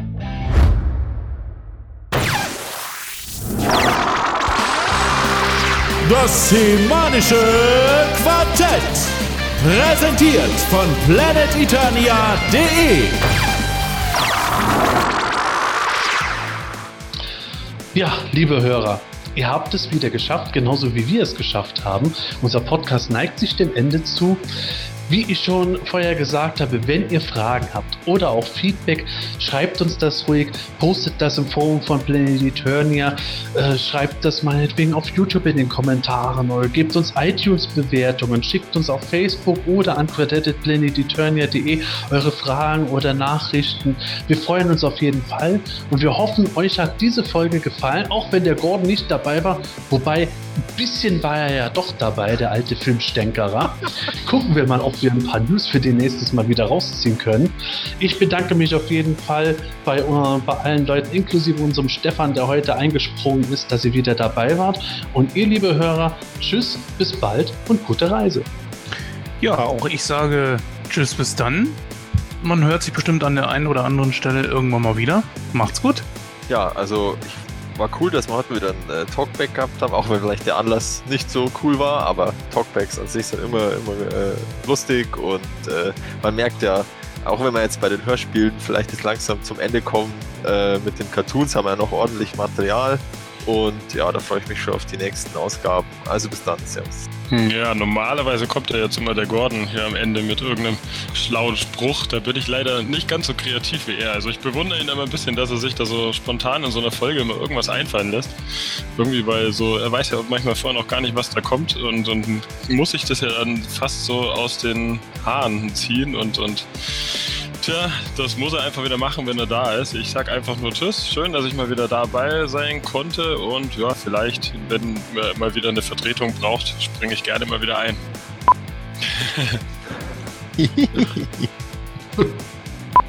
Gut. Okay. Dann von mir aus können wir anfangen. Okay. Jens? Ja. Achso, ihr fangt als erstes. Okay. Ja, der Vorspann fängt mit dir. an. Okay. Also wir fangen am Anfang an. Auch die neuen Thundercats-Serie. Entschuldigung. Entschuldigung.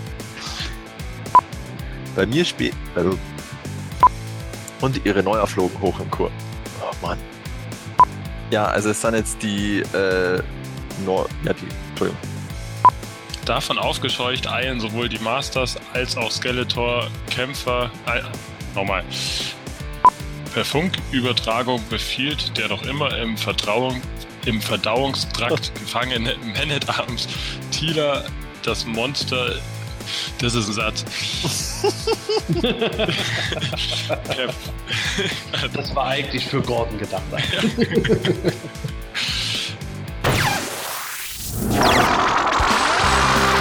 Das Semanische Quartett. Präsentiert von planeteternia.de.